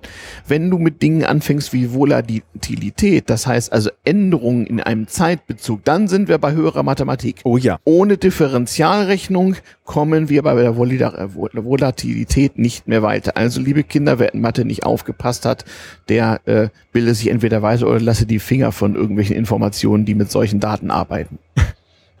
Aber wenn man jetzt mal einfach mal diese Brille aufsetzt, äh, mhm. der Mathematikerin oder des Mathematikers mhm. und sagt, ich gucke mir jetzt auch einfach mal nur diese beiden Kriterien an. Mhm. Einfach mal so als Beispiel, mhm. äh, wie man da herangehen kann und gucken kann, äh, welche Anlage für mich geeignet ist. Mhm. Dann sieht man, äh, es gibt sehr, sehr grund gute Gründe zu sagen, ich möchte auf, den, auf die maximale Rendite gehen, mhm. mit einer großen Gefahr, dass die mhm. Volatilität sehr hoch ist, ich also mhm. mhm. eine Chance habe auf eine hohe Rendite, mhm. aber genauso gut auch viel verlieren kann. Mhm. Oder ich gehe dahin, dass ich mir eine Anlage ansehe, die ja sehr sicher steigt, aber die Rendite wiederum nicht so hoch ist. Genau. Also das Optimum, dass es sehr sicher steigt und mhm. auch noch sehr viel steigt, mhm. das ist ein Optimum, das typischerweise nicht erreicht wird. Mhm. Aber ähm, man sieht daran, äh, für beide Strategien mhm. kann man sagen, dass es eine gute Wahl ist mhm. und es ist auch vom Begriff her, so man nennt das Pareto optimal, mhm. mhm. wenn es zu einem bestimmten Punkt nicht noch eine sicherere Alternative gibt, die mehr Rendite abwirft oder mhm. umgekehrt eine ähm, ähm, renditereichere Variante, die dabei noch sicherer mhm. ist. Damit bekommt da man immer jetzt, eine Linie. Ja, da muss ich jetzt eins sagen, wenn man als Nicht-Ökonom mit äh, Begriffen aus der Ökonomie um sich wirft, muss man immer wissen, dass die oft über Jahrhunderte übelst missbraucht wurde, so wie der gute Name von dem armen Herrn Pareto, der nun auch schon 100 Jahre tot ist. Du glaubst gar nicht, was als Pareto-Prinzip alles in irgendwelchen Zusammenhängen angepriesen wird. Wir verweisen mal auf die Suchmaschine des Vertrauens. Guckt euch das mal an.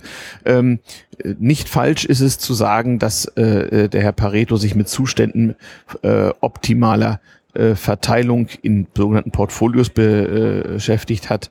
Ähm, und mit Zuständen, bei denen man nichts mehr verbessern kann, an keiner Stellschraube mehr drehen kann, ohne dass sich irgendetwas anderes Ganz genau. Äh, verschlechtert. Man kann so sagen, man hat eine Tischdecke, die an jedem Ende ein bisschen zu kurz ist und egal wo man zieht, wenn man an einer Stelle was besser macht, wird es an, an, an, an einer anderen schlechter.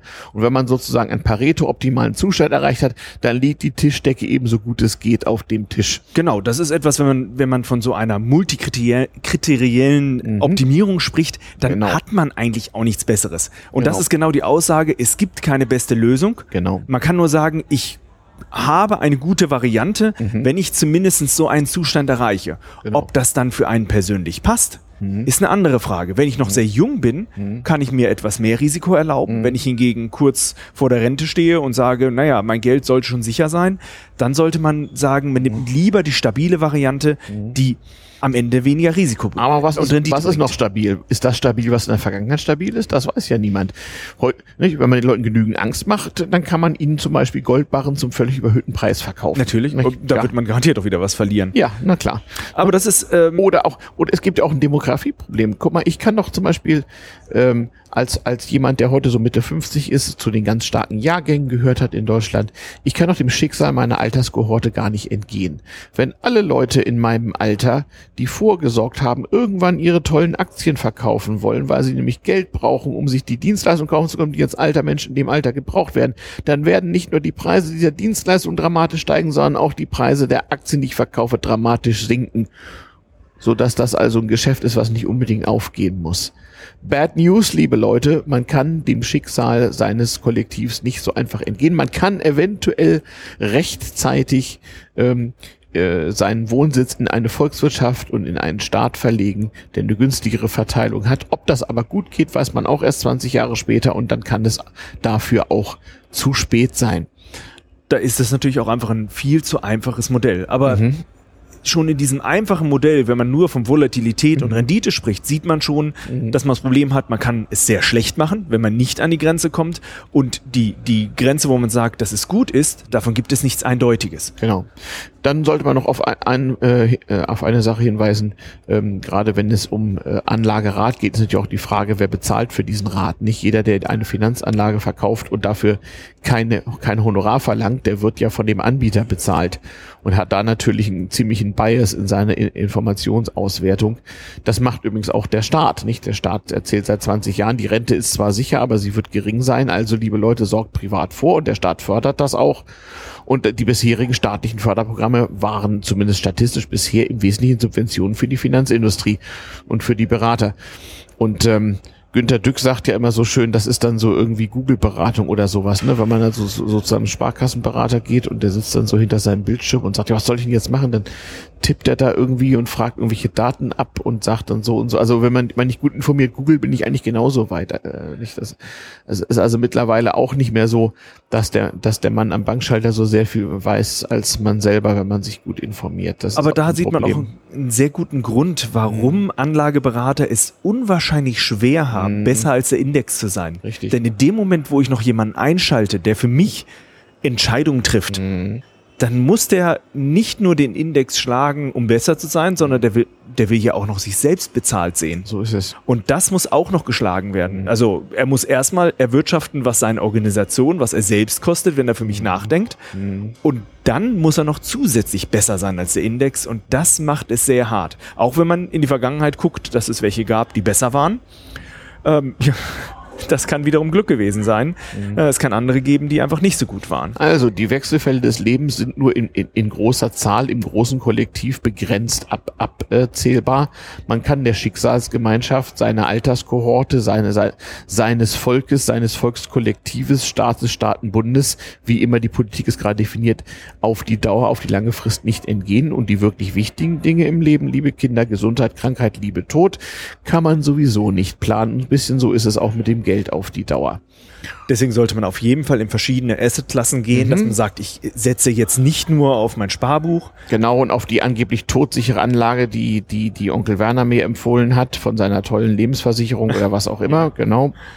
Mhm. Man kann auch Geld in Firmen investieren. Ja. Mal so eine Anekdote ist ganz witzig. Ich war, ähm, war, war Anfang der 90er Jahre mal eine Weile in Rumänien. Da war gerade die Ceausescu-Diktatur beendet. Es hatte eine gigantische Inflation gegeben, also mehrere Nullen. Alle Leute waren relativ arm und berappelten sich, also Hungersnöte waren nicht, aber ansonsten hatte keiner das für ihn. Jeder guckte, wie komme ich irgendwie klar so. Und da gab es so Wiederholungen der typischen Schneeballsysteme, auf Englisch Ponzi-Schemes genannt. Nicht mehr Mr. Ponzi, P-O-N-Z-I, ihr könnt ihn mal googeln, gilt so als der Erfinder des Ganzen. Also Leute, die fantastische Renditen versprechen und tatsächlich auch fantastische Renditen auszahlen. Und zwar mit dem Geld der neuen Anleger, die sie aufgrund der fantastischen Renditen einziehen. Da gab es in irgendeiner rumänischen Stadt eine schöne Einrichtung, die hörte auf den schönen lateinischen Namen Caritas. Barmherzigkeit. Das war genau sowas. Da sind Bauern ähm, ähm, zum Teil mit dem Pferdewagen über hunderte von Kilometern dahin gereist und haben ihre letzten Ersparnisse da abgegeben und weil sie angeblich und tatsächlich auch für eine ganze Weile binnen Wochen das doppelt und dreifache wiederbekommen konnten und natürlich ist das Ganze irgendwann zusammengebrochen und es gab ja, es gab deswegen keine Riesenkatastrophe, weil die Inflation war noch schlimmer. Also dieser Verlust wäre sowieso eingetreten und am, am Ende waren die äh, Betrogenen auch nicht viel ärmer als die nicht Betrogenen, weil sowieso eine riesige Inflation war. Gleichzeitig hat das organisierte Verbrechen war auch nicht fa fa faul. Es gab Geldscheine in, äh, in der Einheit 50 und 100 und 500 und 1000 und dann hat äh, das organisierte Verbrechen einfach 200er gedruckt und niemand wusste, dass es keine gibt. Und weil so viel Inflation war, die Regierung ein paar Wochen gesagt, die sind legal, die gelten. ja, das passiert bei viel Inflation und das kann jetzt möglicherweise auch passieren. Mal sehen, was geschieht so. Kein, keiner weiß es genau. Ja, die Frage ist, wie kann man sich davor schützen? Ja, ich kann, ich kann versuchen, in äh, äh, Sachwerten anzulegen, in Immobilien, in Aktien, in Edelmetallen, in anderen Formen von Unternehmensanteilen. Also so, es gibt ja nur zwei Möglichkeiten. Entweder ich habe Geld oder, oder eben Güter, Schrägstrich, Dienstleistungen. Immobilien? Oder, oder, oder ich kann jetzt äh, ganz einfach Geld ausgeben, äh, äh sta statt zu sparen. Oder auch in sich selbst finanzieren. Also, ja, dass man sich ich, selbst weiterbildet. Oder wenn ich absolut überzeugt davon bin, es gibt eine riesen Inflation, was mache ich dann? Da muss ich jetzt Schulden machen bis zum Anschlag und muss mir dann werthaltige Dinge die brauchen, je nachdem, wie doll die Zombie-Apokalypse wird. Also wenn ich annehme 10.000 Prozent Inflation und Zombie-Apokalypse, dann muss ich mich jetzt bis zum Anschlag verschulden und alles kaufen, was Mad Max irgendwie interessant finden könnte in zehn Jahren. Ja, warum nicht? Aber das machen relativ wenig Leute zurzeit, außer so ein paar Prepper und sowas alles irgendwie, nicht? Aber würdest du jetzt eine Million Schulden machen und dir ein Mietshaus kaufen? Nee. Nee, ne? Also ist es wohl mit deiner Zukunftserwartung noch nicht ganz so negativ bestellt. Ach, ich habe Kinder, die sorgen bestimmt für mich in Zukunft. Ah, so ist das. Meine Altersversorgung. Ja, ja, da gibt's ja auch so. Ja. Hat, hat noch selten funktioniert übrigens. Hm, überhaupt ist äh, aus, aus ökonomischer Sicht kann man von Familiengründung nur abraten. Nicht aus juristischer Sicht muss man von der Eheschließung abraten. Aus ökonomischer Sicht sind Kinder ein schreiendes Verlustgeschäft. Ach, sind aber so süß. Ja, siehst du, genau. Sonst würden wir auch alle nicht mehr leben. Gut, Häuser kann ich mir ansehen. Mhm. Also natürlich bei Häusern gar keine Frage. Mhm. Die Lage muss gut sein. Und dann genau, kann ich die Lage, die Lage und außerdem ja, noch die Lage. Hm. Gut, also das ist der Grundsatz, weil mhm. wenn ich irgendwo in einem Außenbereich, wo niemand mehr wohnen will, ein Haus kaufe, dann kann ich mhm. das gleich vergessen. Richtig. Egal wie gut das Haus ist, ja. es interessiert nicht. Genau. Aber wenn man die Lage dann hat, das mhm. kann man sich von außen angucken, muss man sich ein Haus von innen ansehen können. Richtig. Und wenn man dann auch noch einen Fachmann dabei hat, der einem etwas über die Baustruktur sagen kann, dann hat man eigentlich eine recht mhm. solide genau. Anlage, weil die Sache steht dort ja. und man kann und sie Und das bemessen. Schöne ist ja sogar, da, da man ja für die Grunderwerb Grunderwerbsteuer zahlen muss, gibt es staatliche Behörden, die immer genau eine Kopie von jedem Kaufvertrag kriegen und die genau sagen können, in welcher Gegend in äh, den letzten Jahren welche Immobilien für welches Geld äh, den Besitzer gewechselt haben. Da gibt es sogenannte Bodenrichtwertkarten. Da kann man dann mal schön sehen, wie sich das alles so entwickelt hat. Das ist zum Teil auch schön. Da kann man auch schön voraussagen, äh, mit Hilfe von so ein bisschen Billig-KI, wo sich gerade so die nächsten Immobilienblasen bilden. Da muss man ja schließlich auch ein bisschen aufpassen. Ich sage, das ist jetzt eine Facette, wo man hineingehen kann, mhm. die, solange es keine Blase gibt, genau. recht zuverlässig ist, wo genau. es nicht unbedingt so viel, also mhm. da gibt's auch Spekulationen, das ist gar keine mhm. Frage. Aber wenn man noch in einem normalen Markt ist, ist das auf mhm. jeden Fall ein Asset, das man sich ansehen sollte. Ja, genau. Kann man mal machen. Das Problem ist auf der anderen Seite, wenn ich mir andere Assets ansehe, mhm. wie zum Beispiel Firmen, mhm. Ja, da kann ich nicht einfach mal reingehen und gucken, ob deren Geschäftsmodell Nein. lauter ist oder Richtig. ob die überhaupt noch Waren herstellen. Genau. Und wiederum die Leute, die so rein mechanisch und mit Hilfe der Mathematik in, äh, äh investieren und nicht so sehr auf die Haaren Analysten äh, äh, äh, setzen, die lachen sich darüber tot und sagen, genau wie Anlageberater haben die Analysten am Ende auch äh, selten mehr Recht gehabt, als der Index sowieso gewesen wäre. Ähm, das ging sogar so weit. Ich habe mal für so eine Firma gearbeitet als Berater, die hatten äh, haben sich auch mal so einen Kampf geliefert gegen die Aktienanalysten so und den habe ich vorgeschlagen, wisst ihr was? Ihr kauft euch jetzt einen Papageien, einen großen Käfig und eine Webcam und stellt das in euer Büro. Und den Papageien, den bringt ihr zwei Wörter bei, nämlich buy und sell. Also das war in England. Und äh, diesen Papageien gibt ihr einen Namen und nennt ihn The Analyst, den Analysten. Und dann macht ihr eine schöne Webcam und, und dann können die Leute immer gucken, ob der Analyst gerade buy oder sell sagt. Und das ist dann Kunst und sagt eigentlich eine ganze Menge aus, ohne dass man da von irgendjemandem verklagt werden kann, oder? Ich finde das irgendwie schön. Das ist auch ein bisschen subversiver Nerdhumor. So. Ja, ich finde find das gut. Trotzdem sollte man sich natürlich versuchen, sich ein Bild von einer Anlage zu machen und mhm. auch einzuschätzen, mhm. wenn man in eine Firma investieren will, mhm. in Form einer Aktie, mhm. ob da irgendwie ein Gegenwert dahinter steckt. Mhm. Und da gibt es ja verschiedene Methoden, die man Richtig. sich da ansehen kann. Genau. Also wenn man nun sagt, ich habe ich hab hier so eine schöne Börse und da gibt es Aktien und ist, äh, ist diese Aktien denn nun über- oder unterbewertet und wird die vielleicht im Wert steigen oder nicht, dann kann ich natürlich zunächst mal gucken, was für eine Substanz ist überhaupt drin. Und so eine Aktiengesellschaft muss ja nun ihr, äh, eine Bilanz irgendwie aufstellen und muss die auch publizieren. Da gibt es strenge Regeln. Und das ist ja auch wirklich merkwürdig. Es gibt ja manchmal, gerade so im Hightech-Bereich, es gibt ja manchmal so Unternehmen, guck dir jetzt zum Beispiel mal Yahoo an oder so, ähm, die haben im Wesentlichen einen Riesenberg Geld ähm, und dann haben sie noch eine hohe Beteiligung, ihnen gehört irgendwas oder gehörte, was war es, Alibaba oder irgendwie ein Anteil daran oder irgendwas. Und der Rest ist eigentlich gar nichts wert und äh, eigentlich müsste die Aktie viel mehr wert sein. Also es gibt manchmal Fälle, da haben Unternehmen irgendwie so einen schlechten Ruf, dass sie, dass alle Aktien zusammen weniger wert sind als das Bargeld, was in dem Unternehmen drin ist. Das kann man eigentlich schon mal kaufen, oder? Mhm. Das hört sich gut an. Also ja. Es gibt auch das, das ist zum Beispiel eine Sache. Man guckt ja. nach, wie viel Bargeld besitzt mhm. diese Firma momentan ja, genau. und, und, momentan, was hat sie für Schulden. Ja. Dann hat man erstmal also einen Vergleich, wie viel äh, hat sie an eigenem Geld genau. und vergleicht das aufgeteilt, wie viele Anteile der Firma wurden ausgegeben, genau. wie viel sozusagen einfach mhm. das Bargeld wert ist. By the way, Disclaimer, ich bin ja ein bisschen vorsichtig mit so Beispielen und äh, das eben ist auch schon eine Weile her. Äh, wir müssen ja sagen, es ist ja aus gutem Grund in Deutschland nicht erlaubt, jedem einfach so öffentlich und auch nicht in einem Podcast irgendwelche Anlagetipps zu geben. Also hier, das alles ist äh, in höchstem Maße unverbindlich, unprofessionell und Hobby und äh, ohne jedwede Gewähr oder oder oder äh, äh Recherche. Es geht hier lediglich um historische Beispiele und nicht um aktuelle aktuelle Anlagetipps oder Anlageberatung in irgendeiner Form. Das sei hier mal ausführlich disklamiert. Nicht, dass wir hier mit einem Bein im imaginären Gefängnis stehen, nicht wahr? Worum es uns geht, ist zu erklären, was für Hintergründe es dort gibt Richtig, und ähm, genau. welche und wie diese ökonomischen Zusammenhänge eigentlich genau. mathematisch genau. zu beschreiben sind. Und da wird es dann mit der Zeit schon ein bisschen kompliziert. Ja, also, wie es sich auch ergeben hat, dass es dazu genau. gekommen ist. Ich meine, man muss ganz klar sagen, man kann einmal gucken, wie viel Bargeld hat die Firma. Mhm. Man kann auch gucken, was für Immobilien besitzt diese Firma oder mhm. Geräte. Mhm. Und man vergleicht das zum Beispiel mit dem Kurswert. Mhm. Für alle tollen Metriken, die man da gefunden hat und Kennwerte, mhm. hat es auch immer wieder Fälle gegeben, wo dieser Wert einem ja nicht die Wahrheit erzählt hat. Und das und lustig. oder hier oder spielt jemand Synthesizer. Oh, wundervoll. Also, ja, ja. Also Gulasch Programmieren nach 2016 in Karlsruhe, großes Nerdtreffen, 500 Teilnehmer, äh, vier Tage und vier Nächte wird geschlafen, gegessen, gehackt und äh, das Ganze von vorne und überwiegend natürlich Gulasch. Übrigens Informationen äh, unter der schönen Domain gulas.ch, also Gulasch mit einem Punkt von dem C. Da findet man äh, alle Informationen zu diesem hervorragenden Event, der zu den Familientreffen des Chaos Computer Clubs gehört, weswegen wir Podcaster uns hier getroffen haben. Ja, kommen wir wir mal dazu. Also, wenn die Mathematiker so unglaublich viel besser bewerten und beschreiben und gar noch voraussagen können, wie sie was entwickelt, dann müssten ja alle Diplom-Mathematiker stinkreich sein, sind sie aber nicht im Gegenteil. Also mit Mathe allein komme ich hier nicht weiter. Warum? Weil es in höchsten Grade um irrationale ähm, Überzeugungssysteme und äh, Gewohnheiten geht.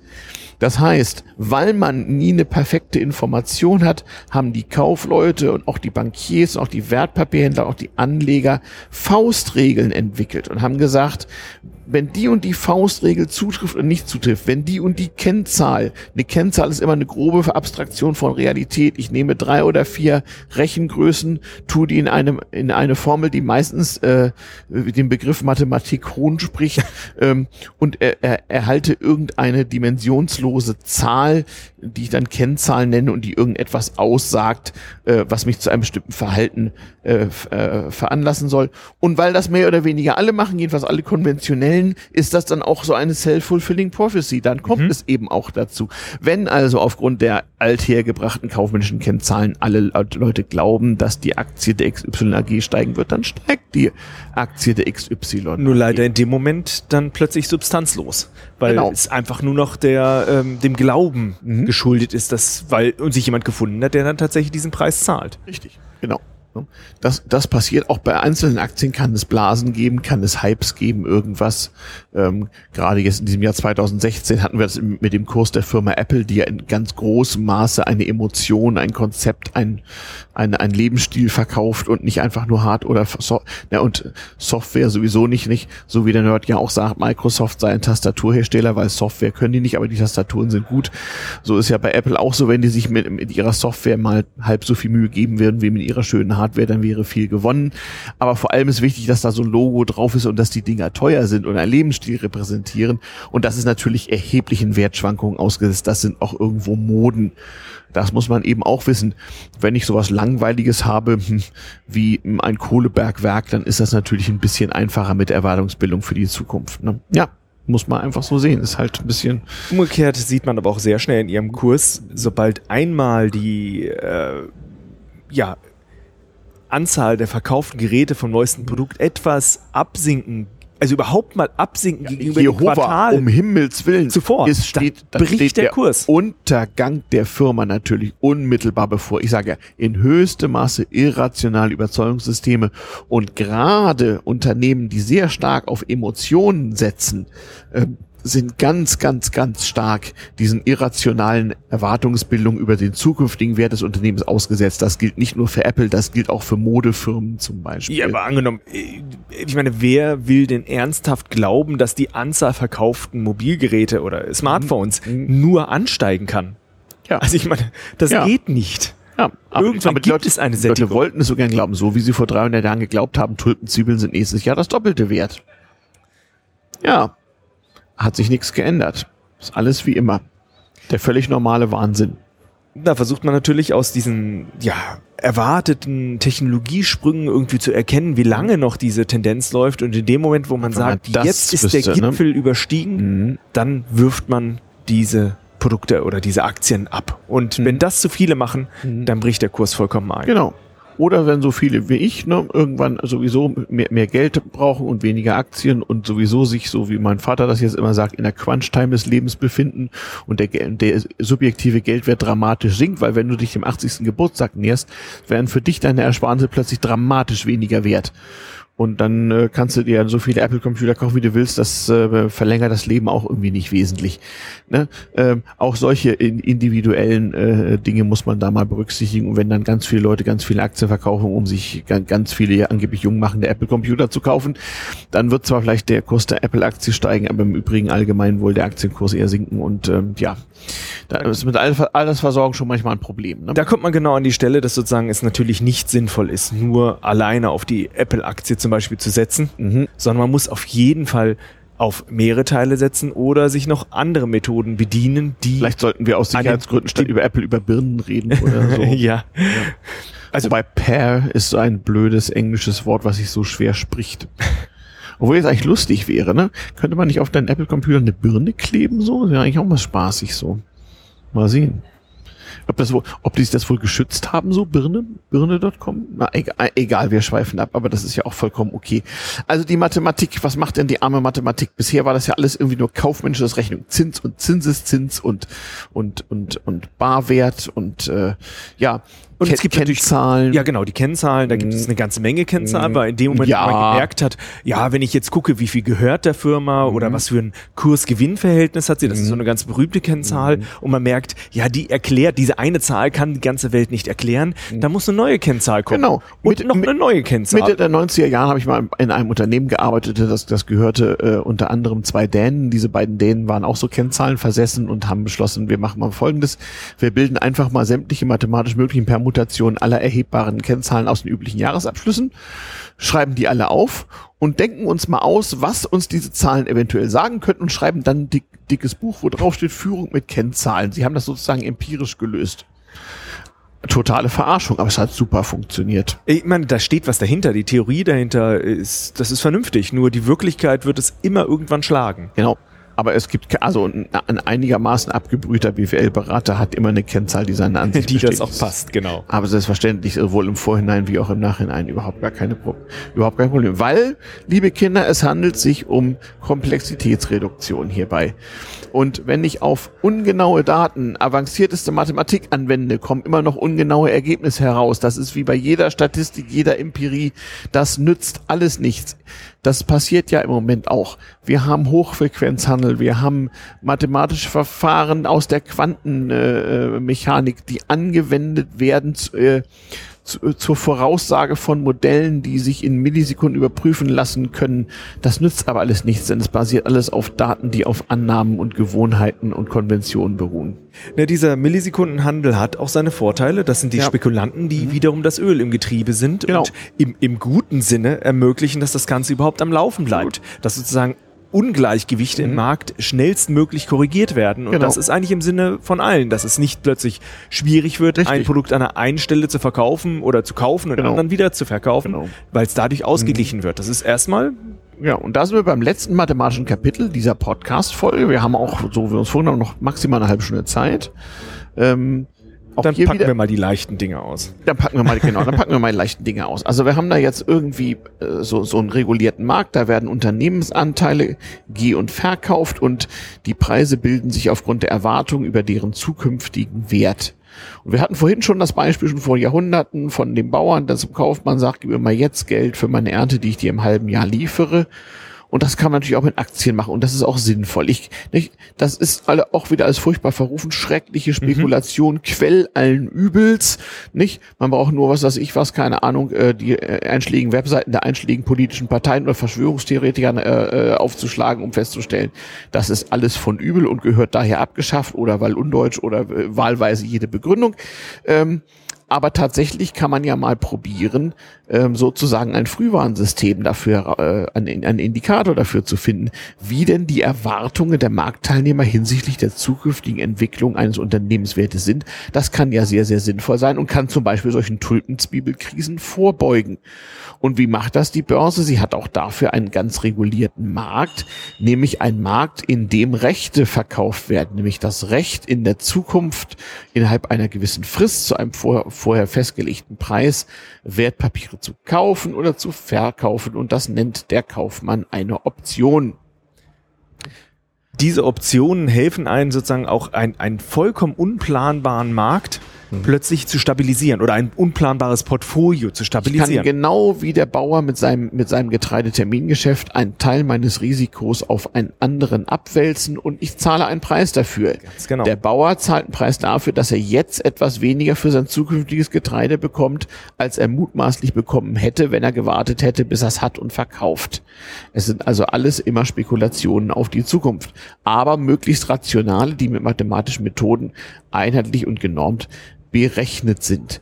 Da haben wir jetzt natürlich, also für den Fall, dass ich genau einen, einen mhm. Sachwert besitze und mhm. ich verkaufe, ich kaufe dann eine Option, mhm. diesen Sachwert später zu einem bestimmten mhm. Preis, äh, also die, ich kaufe die Option, später zu einem bestimmten Preis genau die Sache zu verkaufen, dann ist das ein absolut sicheres Geschäft, ja. weil ich habe das selbst. Ja, ja, vorausgesetzt, wie gesagt, äh, der, äh, die Erwartung stimmt. Und es ist natürlich ähnlich wie eben beim Hebel, ich erzählte das nicht, der Bankier, der sich äh, zu den 100, die er selber hat, noch 100 dazu leiht und 200 verleiht und damit die Rendite seiner 200 Einheiten beim selben Zinssatz plötzlich mal veranderthalbfacht. Das geht natürlich auch mit Optionen. Das ist das Teuflische an der Sache. Deswegen sind sie in vielen Ländern auch lange Zeit verboten gewesen und so weiter und so fort. In Deutschland übrigens auch nicht. Wetten auf die Zukunft, das nannte sich im BGB Spiel- und Differenzeinwand, es gab ein Finanzmarktmodernisierungsgesetz oder sowas ähnliches Anfang der 80er Jahre. Ich erinnere mich, da fing ich gerade an, mich mit Bank zu beschäftigen und kam aus der Schule raus, Bundeswehrarbeit. Also ich habe so zwischen Schule und Studium in der Bank gearbeitet, nicht als Wertpapierhändler, als aber als Devisenhändler. Das war halt so ein Mathe-Nerd-Ding irgendwie damals, da ging das noch viel im Kopf. Aber Ähm, da war es beim Aktienmarkt eben auch schon so, da mussten erstmal die rechtlichen Voraussetzungen getroffen werden, damit man überhaupt Gewinne aus und Verluste aus Optionsgeschäften auch rechtlich einklagen konnte. Bis dahin war nämlich der Optionshändler dem mittelalterlichen Wucherer gleichgestellt in Deutschland. Das war halt undeutsch und wurde daher abgeschafft.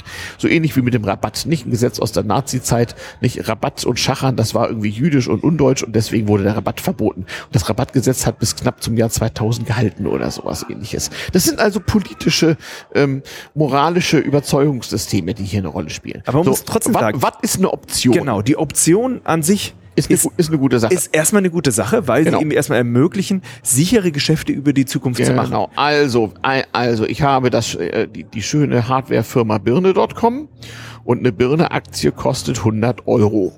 Wunderbar. Und alle sind sich einig, so eine Aktie der Firma Birne, die wird im, äh, in einem Jahr, was haben, was haben wir heute für ein Datum? Wir haben irgendwie äh, Ende Mai oder sowas, nicht? Den 28. Mai 2016. Na wunderbar. Und dann könnte ich ja sagen, irgendwann im Mai nächsten Jahres wird die wahrscheinlich 150 wert sein. Weil es entwickelt sich prächtig. Die Leute wollen alle diese komischen Birne rechnen, ob nur Blechgehäuse oder nicht. Alle finden sie super, alle wollen sie kaufen. So, was passiert denn jetzt? Jetzt gibt es zwei Sorten von Optionen. Es gibt eine Kaufoption und eine Verkaufsoption. Wer kauft was aus welchem Grunde? Wenn ich davon überzeugt bin, dass die Birne-Aktie in einem Jahr 150 wäre es und nicht mehr 100, kann ich mir natürlich heute eine kaufen. Dann setze ich jetzt 100 ein, warte ein Jahr, kriege 150 raus, habe eine Rendite von 50 Prozent. Geniale Sache. Ich kann natürlich noch ein bisschen abgebrühter sein. Ich kann sagen, so, ich kaufe mir nicht eine Birne-Aktie. Ich kaufe mir das Recht, in einem Jahr eine Birne-Aktie zum Preis von 100 Euro zu kaufen. Das, was heute wert ist. Das heißt, ich muss einen finden, der sagt, nö, das geht nicht auf.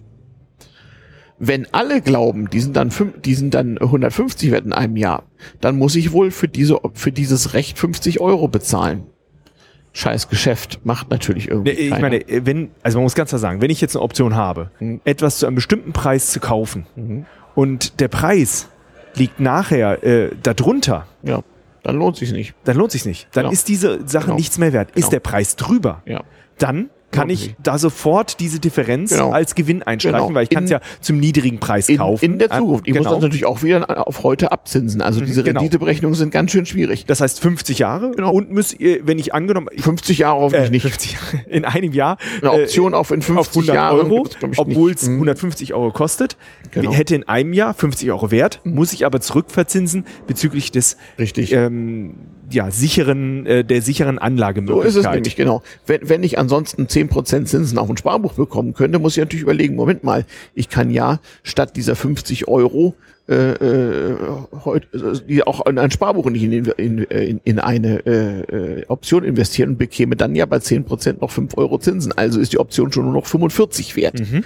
So, das ist nun auch nicht gerade das ganz tolle Geschäft. Ich brauche also einen, der anderer Meinung ist. Und das ist ganz entscheidend. Es bildet sich hier nämlich ein Meinungsmarkt. Es, es gleichen sich hier nämlich unterschiedliche Zukunftserwartungen aus.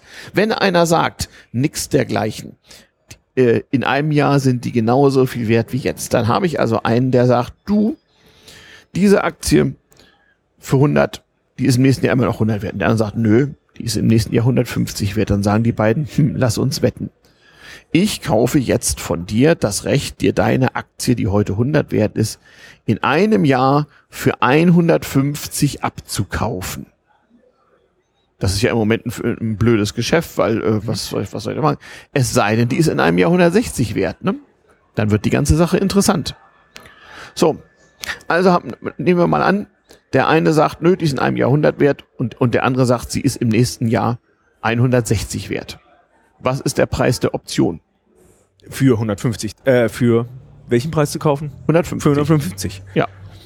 Ich sage, nächstes Jahr ist die 160 wert, du sagst, nö, ist sie nicht. Die ist 100, jetzt, die ist 100 muss, wert. Jetzt muss jeder sich überlegen, mit welcher Wahrscheinlichkeit mhm. glaube ich, dass das eintritt. Genau. Genau, und die, die verhandeln jetzt so ein bisschen, die genau. verhandeln so ein bisschen und, und die sagen auch, naja gut, also ich kaufe jetzt das Recht für 150 zu kaufen, aber gleichzeitig, dann habe ich, wenn sie an 160 wäre, habe ich 10 gewonnen, aber diese, diese 10 Gewinnen, die könnte ich auch erzielen, wenn ich mein Geld jetzt woanders investiere, das lohnt sich alles nicht. Also ob dieses Geschäft zustande kommt, weiß man nicht, kann sein. Ja, gut. Aber so ein paar Euro könnte es dafür genau. geben. Das ist dann nur eine Frage des Geldes. Angebot und Nachfrage. Ganz genau. Aber man merkt, mhm. dass sozusagen dieses, dieser Komplex über die Zukunft etwas zu sagen mhm. und auch dann auch so eine äh, über ein Gut, über mhm. ein Recht etwas zu mhm. kaufen, etwas zu sagen, mhm. also sehr kompliziert in mhm. dieser Preisbestimmung ist. Und das, jetzt wird's auch mathematisch kompliziert. Jetzt kommen wir zum ersten Punkt. Erstmal muss ich die zukünftigen Ein- und Auszahlungen abzinsen. Das haben wir schon gelernt. Genau. So. Das ist ja noch relativ einfache Mathematik. Dann muss ich aber auch noch die erwarteten Chancen der Kursänderung im Laufe der Zeit in irgendeiner Form mathematisch heute abbilden. Mhm. Und dann muss ich mir noch überlegen, was für ein Kursschwankungsrisiko innerhalb dieser Frist, wo ich kaufen und verkaufen kann, ich irgendwie heute einpreisen. Und da wird's höhere Mathematik, nicht wahr? Na, es kommt sogar noch mehr hinzu, was man erwartet. Na, erzähl mal. Ja, denn ähm, ich muss irgendwie dafür sorgen, dass Auswirkungen außerhalb meines Modells auch noch wegfallen. Genau. Ich nehme an, also ich muss annehmen, um jetzt eine Preisberechnung zu machen. Also mhm. im Grunde genommen, wir wollen jetzt Ganze mal auf ein gewisses Fundament stellen, mhm. auf eine gewisse Methodik, ja. wie ich sagen kann, äh, wie man auch schon jetzt damals dann mhm. festlegen konnte, äh, mhm. ich möchte da irgendwie eine gerechte Preisfindung dafür mhm. haben.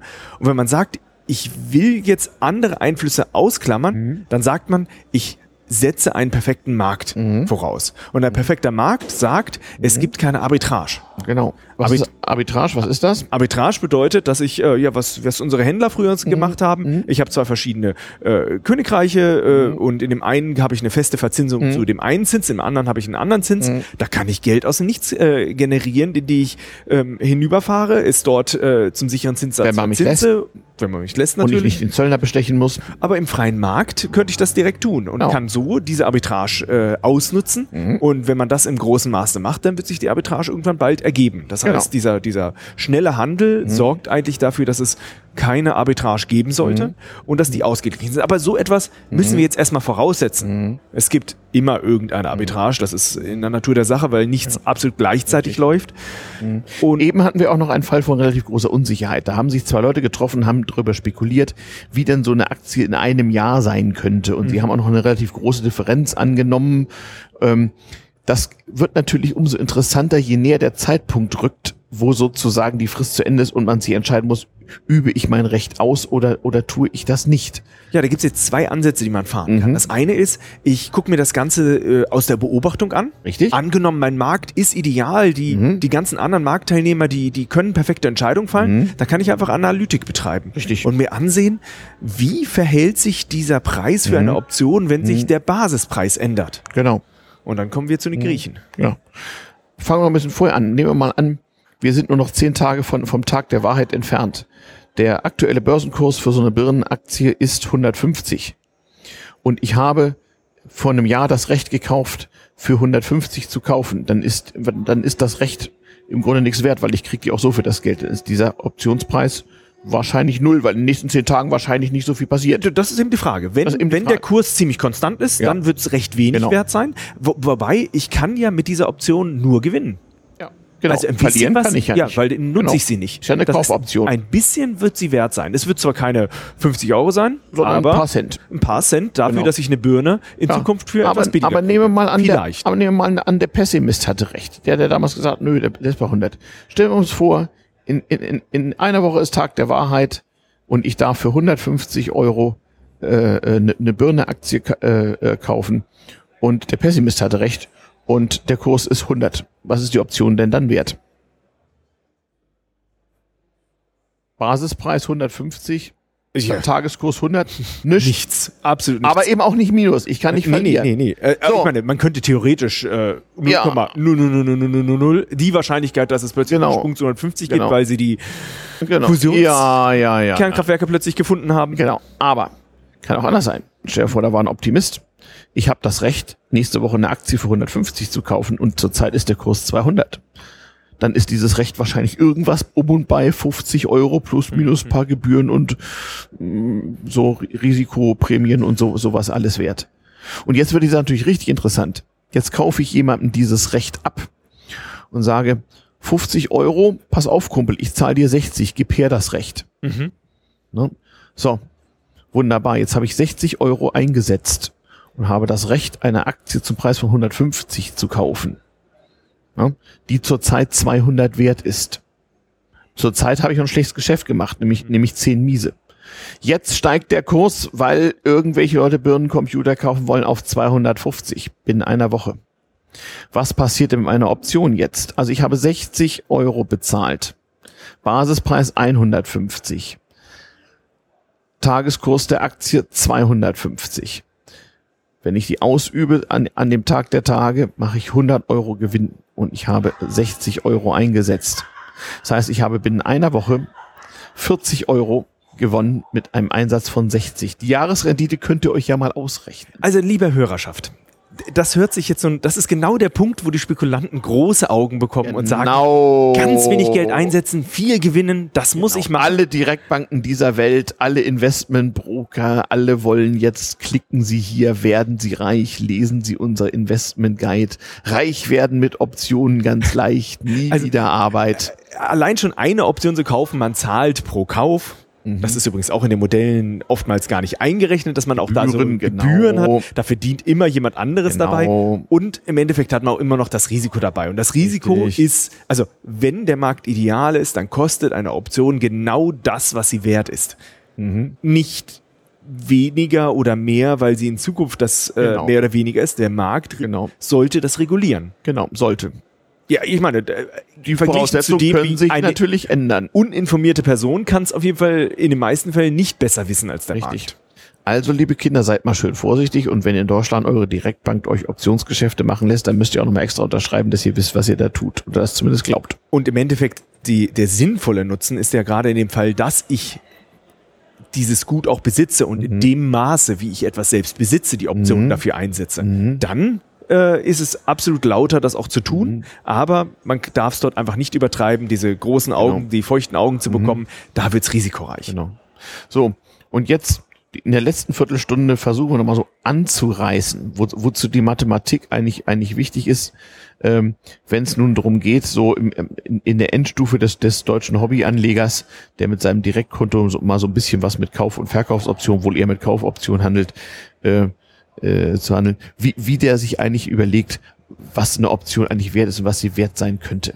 Zunächst mal ist das ja eine relativ einfache Geschichte. Ich kann mir überlegen, wenn sich der aktuelle Börsenkurs meiner Aktie ändert und ich habe zum festgelegten Zeitpunkt das Recht, diese Aktie zu kaufen oder zu verkaufen, dann kann ich natürlich relativ leicht, da brauche ich ohne höhere Mathematik ausrechnen und kann so Graphen aufzeichnen, wie sich in Abhängigkeit vom Börsenkurs der Optionspreis ändert. Auf jeden Fall ist die Änderungsrate Volatilität wesentlich höher als die Änderungsrate des eigentlichen Aktienkurses. Das nennt man den sogenannten Hebel der Option. Mhm. Kann ja mal jeder selber rechnen. Ne? Im Beispiel von eben, ich kann mit 60 Euro Einsatz plötzlich viel mehr im Verhältnis gewinnen, als hätte ich ein Jahr lang auf 100 Euro verzichtet und mir die Aktie gekauft.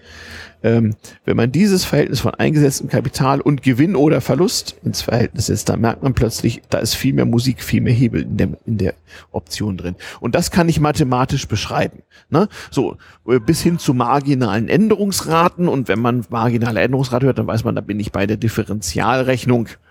Gut, ne? ich meine, aber diese, diese Betrachtung, die du jetzt gerade machst, das ist so diese Betrachtung, ich habe mein Modell, mhm. äh, äh ich, beziehungsweise ich habe den Markt mhm. und ich will aus diesem Markt Informationen mhm. rauskriegen. Mhm. Und das fällt genau unter diesen Begriff der, der griechischen Buchstaben. Genau. Da gibt es einmal einen Wert, wie verändert sich der Preis der Option, wenn sich der Basis, Basispreis genau. zum jetzigen Moment. Den nennt man Delta von D für Differenz.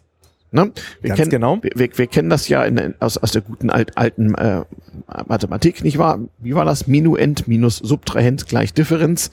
Also die, äh, die Differenz zwischen Aktienkurs heute und Aktienkurs morgen und die Differenz zwischen Optionspreis heute und Op Op äh, Optionspreis morgen ins Verhältnis zueinander gesetzt. Und das Schönste ist jetzt, diese Zahl wissen wir jetzt schon, sagt einem nicht viel, ja. weil die gilt nämlich nur für genau den Einheitssprung. Es geht, Richtig. es ändert sich um eine theoretische Währungseinheit. Genau.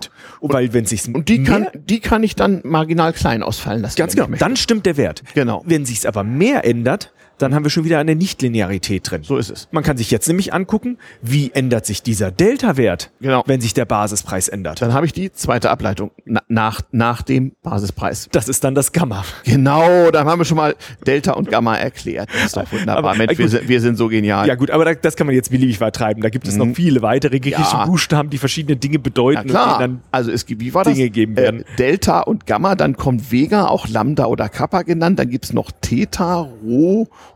Omega, naja, die sogenannten Griechen. Also das ist alles ähm, ein bisschen Gewohnheit und auch ein bisschen Mathematik für Angeber, oder? Außerdem ist das Ökonometrie und das ist ja auch äh, sträfliche Pseudomathematik, die von unausgesprochenen Angaben angeht. Da gibt's dann auch nur reale Zahlen und keine negativen und da, also ne, also, also die, also ja. Äh, der der Betriebs und noch schlimmer der Volkswirt, das sind die allerschlimmsten, mhm. die vergewaltigen ja den Knecht, die Mathematik und die oder die Markt ganz fürchterlich. Dann gehen wir jetzt mal andersrum vor. Mhm. Das ist ja sozusagen so ein ein ein Ansatz, wo wo ich versuche, aus dem Markt etwas zu lesen. Mhm. Aber angenommen, der Markt ist gar nicht da und ich möchte genau. mir unabhängig vom Markt genau. erstmal ein Bild machen, wie mhm. viel ist das eigentlich wert? Genauso wie mhm. ich hingehen könnte, ich gucke mir ein Haus an und ich möchte einen Eindruck davon bekommen. Mhm.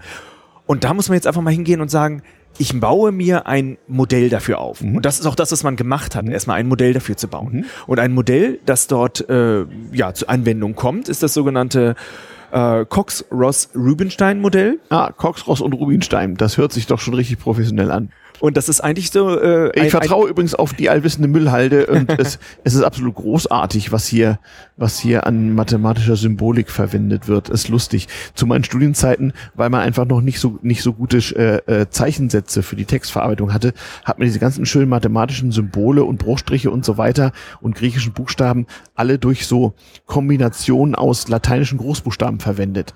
Also was weiß ich, was Marginal Rate of Distribution hieß dann MRD, MRD und da muss man wissen wissen, was dahinter steckte. Mhm. Und die armen Mathematikstudenten wussten man nicht, was die Ökonomen da eigentlich immer mit ihren drei bis vier buchstabigen Abkürzungen so schreiben. War immer sehr lustig.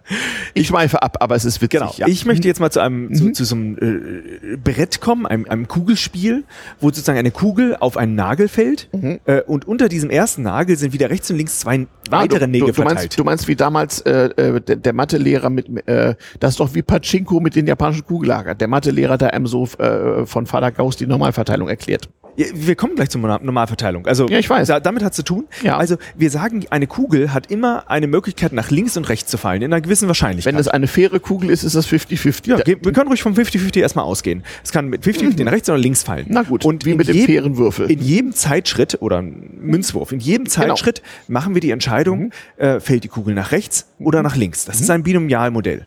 Und da kann man sich jetzt ein Binominalmodell. Binominalmodell. Ja, ja, ja. Ähm, und genau dieses Modell, das ist ein erster Ansatz oder das ist auch der Ansatz vom Cox-Ross-Rubinstein-Modell, mhm. was man sagt, mhm. wir nehmen an, dass zu einem bestimmten Zeitpunkt oder in einer bestimmten Zeiteinheit mhm. der Aktienkurs steigt oder fällt. So, hallo Leute. Hier in dem Moment, ne?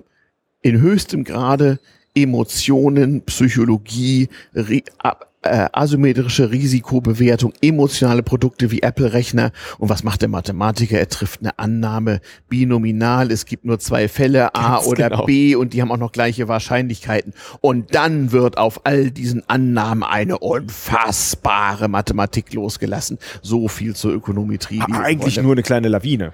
Also, naja, immerhin. Aber Lawinen haben ja die Eigenschaft, immer größer zu werden. Tatsächlich, in diesem Moment, in diesem Moment nehmen wir noch gar nicht an, dass die Wahrscheinlichkeit mhm. zum Steigen oder Fallen Zahlen gleich groß ist. Das ah. könnte man auch unterschiedlich handhaben, also in diesem ah, Modell ah. erstmal. Okay. Ähm, und äh, das macht man genau, das macht man mhm. mehrmals hintereinander. Mhm. Und wenn man das so mehrmals hintereinander macht, mhm. immer Ja-Nein-Entscheidung, mhm. sieht man, dass man jetzt nach, nach einem Fall könnte es zwei Preise geben. Nach mhm. zwei Entscheidungen könnte es, je nachdem wie man es bastelt, mhm. drei oder vier Fälle geben, weil genau. es könnte ja sein Steigen, mhm. Fallen, dass mhm. es aufs gleiche fällt wie mhm. Fallen, Steigen. Genau. Das ist ein bisschen vereinfachte Variante. Gute alte Stochastik, ne? Genau. Man bekommt nachher sozusagen ein, ein, ein Feld mit mhm. vielen verschiedenen Möglichkeiten. In mhm. jedem Schritt kommen weitere hinzu. Genau.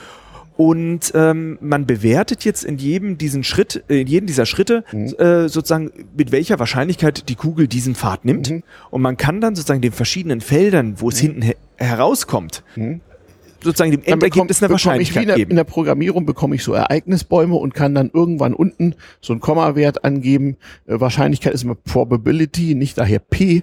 Mhm. P gleich 0,1 oder so werden dann 10% Wahrscheinlichkeit. Und jetzt haben wir genau den Fall, dass wir aber mhm. zu jedem, sozusagen nach diesen 10 Schritten, das sind 10 Zeiteinheiten, mhm. wir am Ende beschreiben können, mhm. wie viel würde ich für eine Option an, in diesem Moment gewinnen. Nachdem zehn Schritte gegangen worden zehn sind. Schritte gegangen und ich zehnmal gestiegen und ich oder gefallen zehnmal eine, ein Ereignis hat, was jeweils mit einer Wahrscheinlichkeit von 0,5 eine vorher definierte Preisänderung äh, bedeutet hat. Also das kann man auch noch weiter treiben. Man kann sogar in jedem Schritt sein Portfolio ja. umbauen. Aber das lassen wir jetzt erstmal raus. Wir wollen nur zu einem einzigen Option einen Preis wissen. Genau. Man geht dieses, dieses Beispiel durch, dieses mhm. Brett durch. Genau. Und man sieht dann, dass es die ganze Zeit steigt, ist mhm ein Fall, der nicht sehr oft vorkommt, dass mhm. es gleich bleibt, mhm. wäre in diesem Fall etwas, das mhm. ähm, ja recht wahrscheinlich ist und dass es mhm. sehr stark fällt, ist wiederum mhm. weniger wahrscheinlich. Mhm. Aber dann sieht man schon, dass es am Ende eine Verteilung gibt, äh, nach der wir gucken müssen, in dem einen Fall können wir mehr Gewinn haben aus der Option, in dem anderen Fall weniger Gewinn, womöglich gar nichts mehr. Und man kann dadurch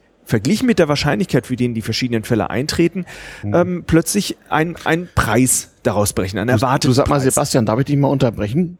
Irgendwie könnte es sein, ich habe dir vorhin erzählt, wie meine beiden Beraterkollegen da vor 25 Jahren einfach mal alle denkbaren Kennzahlen, äh, sinnlos oder, oder nicht, sich haben ausrechnen lassen, überlegt haben, was könnten sie denn bedeuten.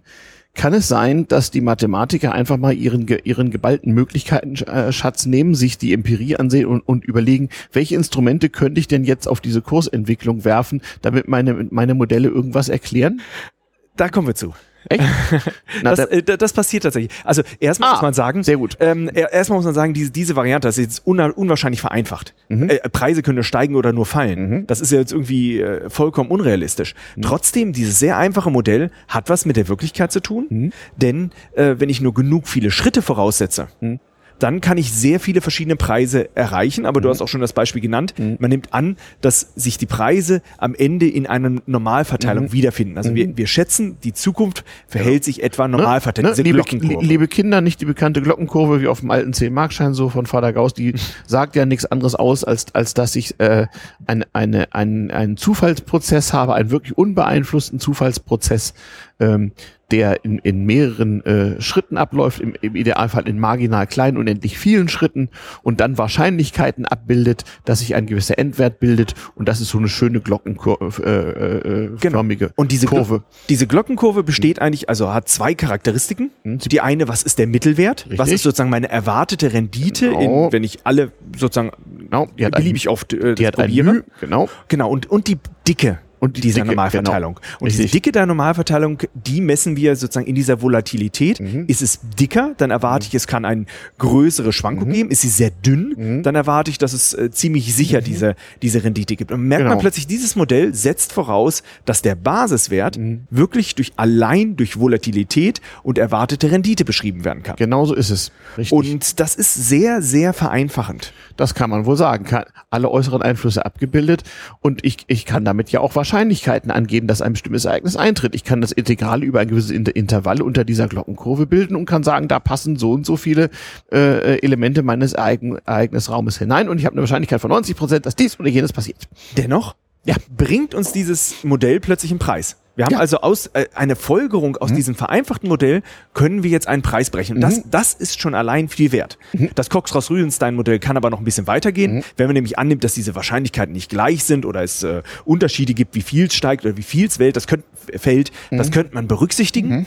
Äh, dann kommt nicht die Normalverteilung hinten raus. Äh, dann hat man noch mehr Modelle. Numerisch ja. wird das berechnet und da kann man sehr, sehr komplexe Konstruktionen, was passiert, wenn der Preis zu hoch ist, das kann man alles einbauen. Man macht eine riesige Kombination, eine riesige Lawine, die man ausrechnet. Das ist ein Modell, mit dem man Preise berechnen kann. Es wird berechnungstechnisch mhm. sehr aufwendig. Aber es ist Aber heutzutage machbar. Rechenpower ist, ist, ja unbegrenzt. Es ist, es ist machbar. Jo. Es ist eine Methode, wie man so etwas bewerten kann. Mhm. Äh, es ist vereinfachend, aber man hat sich konstruktiv überlegt, welcher Preis ist sinnvoll. Mhm. Klar, es ist ein mhm. vereinfachtes Modell dahinter, aber dann kann man anfangen, das noch etwas komplexer zu gestalten. Mhm.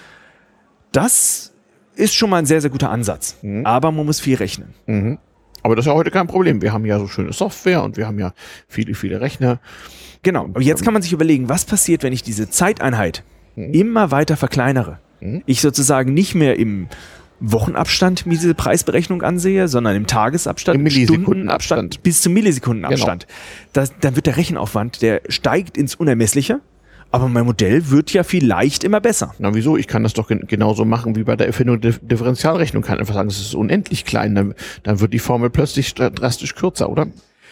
Ja, Differentialrechnung ist das richtige Wort. Wenn man das macht, mhm. äh, muss man aber auch einen neuen Prozess hineinbringen, weil wir mhm. keine, keine deterministische Richtig. Differentialrechnung mehr haben, sondern genau. plötzlich eine stochastische Differentialrechnung. Genau. Hier kommt plötzlich der sogenannte Brownsche Prozess hinein. Ah. Den, den kenne ich nicht. Kannst du mir den mal erklären? das ist einfach so dieser Prozess, dass sich ein, ein, ein Objekt zufällig bewegt. Das nennt man dann die Brownsche Bewegung. Ah, und wenn sich Komm, das kommen da die Elemente aus der Quantenmechanik in die Berechnung der Börsenkurse rein? Also, also zumindest sind das, die, sind das die Quants? die, ja, die Quants heißen ja deswegen Quants, weil sie ja plötzlich quant quantifizieren und ihre ja, das, Methoden das hört sich für mich so ein Problem rechnen. an. Ich habe also eine, eine, eine, eine, eine marginal unendlich kleine Zeiteinheit, wo sie mit einer gewissen Wahrscheinlichkeit etwas irgendwo befindet. Das klingt so nach Quantenmechanik für Arme. Nee, zumindest ist es so, dass man einen, den Zufallsprozess dort beschreiben muss, in ah. dem bestimmte Eigenschaften geben mhm. muss. Und mhm. in dem Moment, wo man versteht, wie man überhaupt dieses mathematische Konstrukt der stochastischen Differentialgleichung beschreiben kann, mhm. dadurch, dass man mhm. diesen Zufallsprozess, mhm. der bestimmte Normalverteilungseigenschaften ja. sozusagen hat, ja. dort mit ja. einberechnet, dann kommt man zu einer stochastischen Differentialgleichung mhm. und hat plötzlich, wenn man das richtig anfängt, also mhm. man muss Annahmen treffen. Mhm. Man muss zum Beispiel diese Annahme, dass sich diese Renditeentwicklung normal mhm. verteilt, die muss man festsetzen. Mhm. Man muss annehmen, dass die Volatilität immer gleich bleibt mhm. über die gesamte Zeit. Mhm. Muss man auch festsetzen. Man muss ähm, verschiedene Dinge, ja, muss die Zeiteinheiten äh, zeitdiskret immer in gleichen Abständen lassen. Wenn man das Ganze alles voraussetzt, kommt man plötzlich zu einer stochastischen Differentialgleichung, die in diesem Fall dann die Black-Scholes-Formeln sind. Ah, die habe ich schon mal gesehen. Genau, Mr. Black, von, von wann ist das? Black und Skulls? Schreibt sich Scholes, Skulls wahrscheinlich, ne? Black and Skulls? Ja, meines Wissens Black Skulls. Black and Skulls, wahrscheinlich irgendwie, ich schätze mal so 60er, 70er Jahre denn so. Oder schon noch älter. Ja, zumindest gab es 1997 den Preis der schwedischen Reichsbank für Wirtschaftswissenschaften. Ah, also den, den Fake-Nobelpreis. Nein, es ist kein Nobelpreis. Genau. Es wird nur zufälligerweise zu der Zeit genau. äh, herausgegeben. Mhm. Ah, ah, sehr sympathisch. Ich sehe hier Symbole für partielle Differentiale. Das ist interessant. Ah ja. Ja, das Interessante ist jetzt, sobald ich diese geschlossene Form habe. Geometrische Brownsche Bewegung, genau. inkrementelle Kursänderung, partielles Differential. Hm, hm, hm, also 1973 wurde es veröffentlicht. Na also, das ist ja schon recht modern. Und äh, wenn man plötzlich diese geschlossene Form hat, kann man nämlich auch anfangen, jetzt diese Gleichung zu ah, lösen. Herr Ito, Itos Lemmer. Herr Ito ist doch ja, bei Ökonomen bekannt. Ah. Ähm, das hat einen riesigen Vorteil, dass man plötzlich eine geschlossene Form hat. Also nicht mehr, dass man ein riesiges Modell beliebig durchrechnen mhm. muss. Genau. man kann sagen, ähm, ja, wie kann ich jetzt zum Beispiel. Passt in zwei Zeilen. In zwei Zeilen. Wie kann ich jetzt also eine, eine unter diesen idealen Bedingungen mhm. sagen, was ist jetzt der Wert einer äh, Call- oder Put-Option, mhm. einer mhm. europäischen, ja, dass man ja. zu einem bestimmten Zeitpunkt das ausüben kann. Unter den gegebenen Annahmen, ja. Ja, ja. und das Fantastische ist, Super das ist plötzlich eine ganz einfache Formel. Ja, das versteht man ja sogar als BWLer und das will was heißen. Ja, ich meine, aber diese Formel kann man nur jetzt, konnte man nur daraus bestimmen, dass man erstmal überhaupt dieses Differentialgleichen, diese. Differentialgleichen beschreiben konnte. Erst dann konnte man diese Formel belegen, die vorher einfach vom Himmel gefallen wäre. Man hat plötzlich ein, durch, durch weitere Vereinfachung ja. plötzlich ein sehr starkes Modell erhalten, aus dem man wiederum mhm. Aussagen treffen kann, die man aber auch versteht. Ja, also man muss verstehen, dass es vereinfacht ist. Mhm. Ja, aber das muss man bei Ökonometrie übrigens immer. Aber man äh. hat plötzlich äh, den Vorteil, dass man unter den idealen Bedingungen den Preis direkt berechnen kann. Aha. Und genau. auch unter veränderten Und bei den Preisformeln sehe ich auf den ersten Blick mit meiner verstaubten Rudimentärmathematik, das klingt, das sieht sehr nach Verteilungsfunktion der Standardnormalverteilung aus. Ganz genau, die kommt darin vor. Es kommt auch sozusagen der, dieser äh, sichere Zinssatz drin vor. Ja. Und natürlich der Zeitraum weil diese ah. Verzinsung natürlich dort auch mit einberechnet wird. Okay. Und das ist natürlich fantastisch, dass ich jetzt mhm. diese einfachen Formeln habe für die Haupttypen der Optionen, die wir haben mhm. im europäischen mhm. Raum. Und die einem das Leben ja wirklich sehr vereinfachen, wo ich vorher sehr, sehr viel rechnen musste. Mhm. Und äh, ähm, Entschuldigung, gab es mal einen Reality-Check? Also mit mit Empirie hat mal jemand versucht, sozusagen ex post zu gucken, wie genau wie genau das abbildet? ja, da kommt man jetzt genau zu dem Thema hin. Man kann ja sagen, mhm. ähm, nur als Beispiel, mhm. ich, ich habe hier diese implizite Annahme, dass die Volatilität konstant ist. Mhm. Jetzt kann man diese Options, mhm. äh, die Preise für die Optionen ja mhm. mal aus dem Markt herausnehmen und mhm. gucken, wie genau stimmt denn jetzt eigentlich der Preis genau. der Option unter meiner Volatilität? Ge genau, äh, das, äh, das wollte nein. ich mit meinen laienhaften äh, Fragen gerade, ja. Und was, äh, was kann warum? Ein Lächeln. Aha. Den sogenannten Volatilitätssmile. Nein. ja, wirklich. Heißt der wirklich so? Ja, ja. Der ist wirklich Volatilitätssmile. Ah. Äh, man, man, wenn man nun umgekehrt versucht, diese implizite Volatilität des Basispreises auszurechnen mhm. aus dieser Black-Scholes-Formel also aus, oder aus den Lösungen dieser mhm. Black-Scholes-Formel, mhm, mhm. stellt man fest, dass je nachdem, ob die Option gerade in Nähe ihres Strike-Preises ist, also in dem Preis ist, für wo den es gehandelt wird, ja, mhm. wo, wo, es gehandelt wird, genau. oder ob sie viel drüber oder viel drunter ist. Und das sind die, die Beispiele, die wir hatten äh, nach dem Black-Scholes-Modell sollte diese implizite Volatilität, mhm. die ich da ausrechnen kann, mhm. indem ich es einfach umgekehrt rechne, mhm. äh, sollte konstant sein. Tatsächlich kommt heraus, die implizite Volatilität ist beim geringeren und beim höheren Preis höher.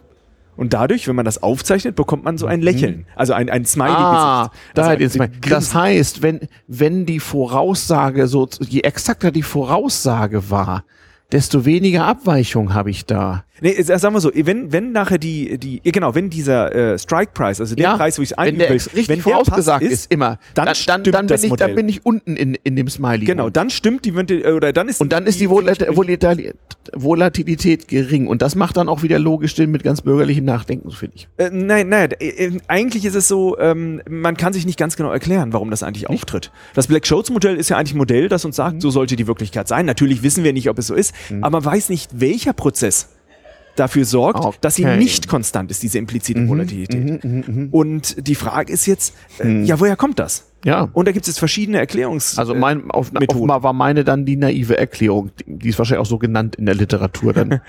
Äh, es geht auch noch weiter. Äh, bei mhm. Devisenoptionen hat man schon immer diesen Volatilitätssmile gesehen. Das kann ich dir als alter Devisenhändler bestätigen, ja. Das war schon immer dort. Mhm.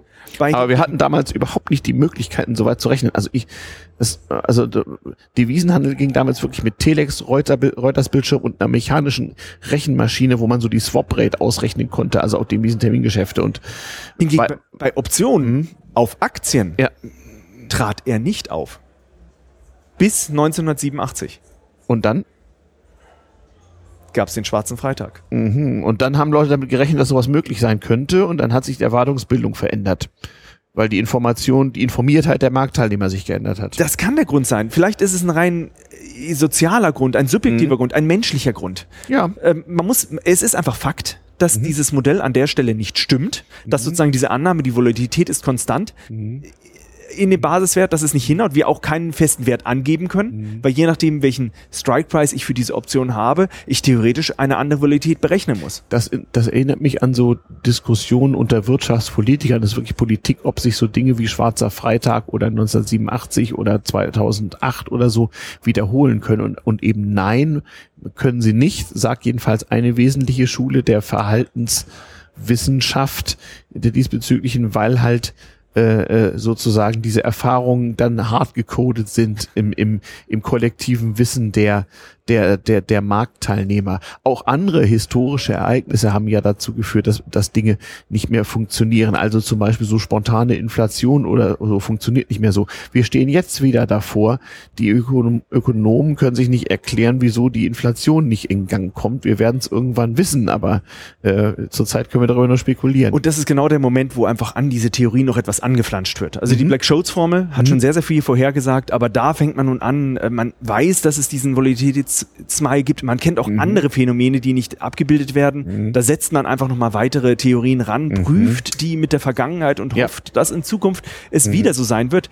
Dieses kollektive Wissen mhm. sammelt sich dort auch in diesen Modellen, in diesen mathematischen Theorien. Und im Grunde genommen gibt es viele Kernprobleme, aber mhm. eines haben wir gerade in der letzten Zeit ganz stark festgestellt. Mhm. Äh, es wird viel zu oft angenommen, dass verschiedene Dinge voneinander unabhängig passieren. Weil ich einfach so sehr dazu, vereinfacht dazu, arbeite. Dazu neigt der Ökonom. Äh, weil wir, also ich weiß auch noch zum Beispiel, wir hatten ja nicht die Möglichkeit, so gut und so viel zu rechnen. Wir mussten ja die Wirklichkeit stark vereinfachen. Also ich habe ja noch mit Lehrbüchern gearbeitet, die die einfache Tabellenwerke hinten dran hatte. Mehr ging nicht. Und du weißt selber, je mehr Interdependenzen du zulässt, desto desto schwieriger wird die Sache. Also du bist und der Markt ist voneinander abhängig. Eben. Eben, aber wir werden hier, glaube ich, beeinflusst von der uralten, über jahrhundertelang überkommenen äh, Tabellenweisheit des venezianischen Kaufmanns. Da fing's mal an und wir sind auf diesem Weg bis hin, bis hin zu dem Punkt, wo es keine Tabelle mehr gibt, sondern, sondern nur noch ein Eins, eine Wolke oder Und das Modell sieht vor, dass der Markt ideal ist. Wir wissen, dass er nicht medial ist, aber die genau. Modelle funktionieren schon sehr gut. Sie waren auch ein, ein wirklich ein Geniestreich, dass man das mhm. einsetzen konnte. Ja. Man darf aber nicht vergessen, der Markt ist nicht rational. Genau. Und wir Menschen neigen dazu, Dinge hier hinein zu interpretieren, eine Birne mhm. äh, mhm. in einem unermesslichen Preis in genau. Zukunft zu sehen. Genau oder sei es eine Tulpe. Genau. Und wir können damit sehr, sehr auf die Nase fallen. Mhm. Und das ist wieder ein Grund. das auch in Zukunft können. Ja, wieder ein Grund, unbedingt in mehrere verschiedene Ansätze äh, sein Glück zu versuchen, mhm. weil es einfach nicht in einem einzigen Topf äh, sinnvoll ist, da sein Glück dran zu versuchen. Fantastisch. Das ist ein richtiges Schlusswort. Jetzt fast philosophisch. Jetzt haben wir erklärt, warum das damals TM technisch relevant ist. Jetzt haben wir erklärt, warum Mathematik doch wichtig ist, auch für den persönlichen Menschen, der versuchen will, sein Glück so ein bisschen in die eigene Hand zu nehmen. Warum es gut gewesen ist, wenn man in Differentialrechnung in der Schule aufgepasst hat. Ähm, befragt die Müllhalde eures Vertrauens Vertrauens nach Mr. Black, Mr. Scholes, Mr. Cox, Mr. Rubinstein und Mr. Ross. Ähm, ich werde das nochmal in die Show Notes tun. Sebastian, vielen herzlichen Dank. Das ist mal wieder eine, eine witzige Form von, von, von damals TM. Wir haben diverse historische Ereignisse beleuchtet und das ist eine super Ergänzung zu der Folge Geld 1, 2, 3, die demnächst mit der Folge für ihre Fortsetzung finden wird. Vielen herzlichen Dank und äh, ja,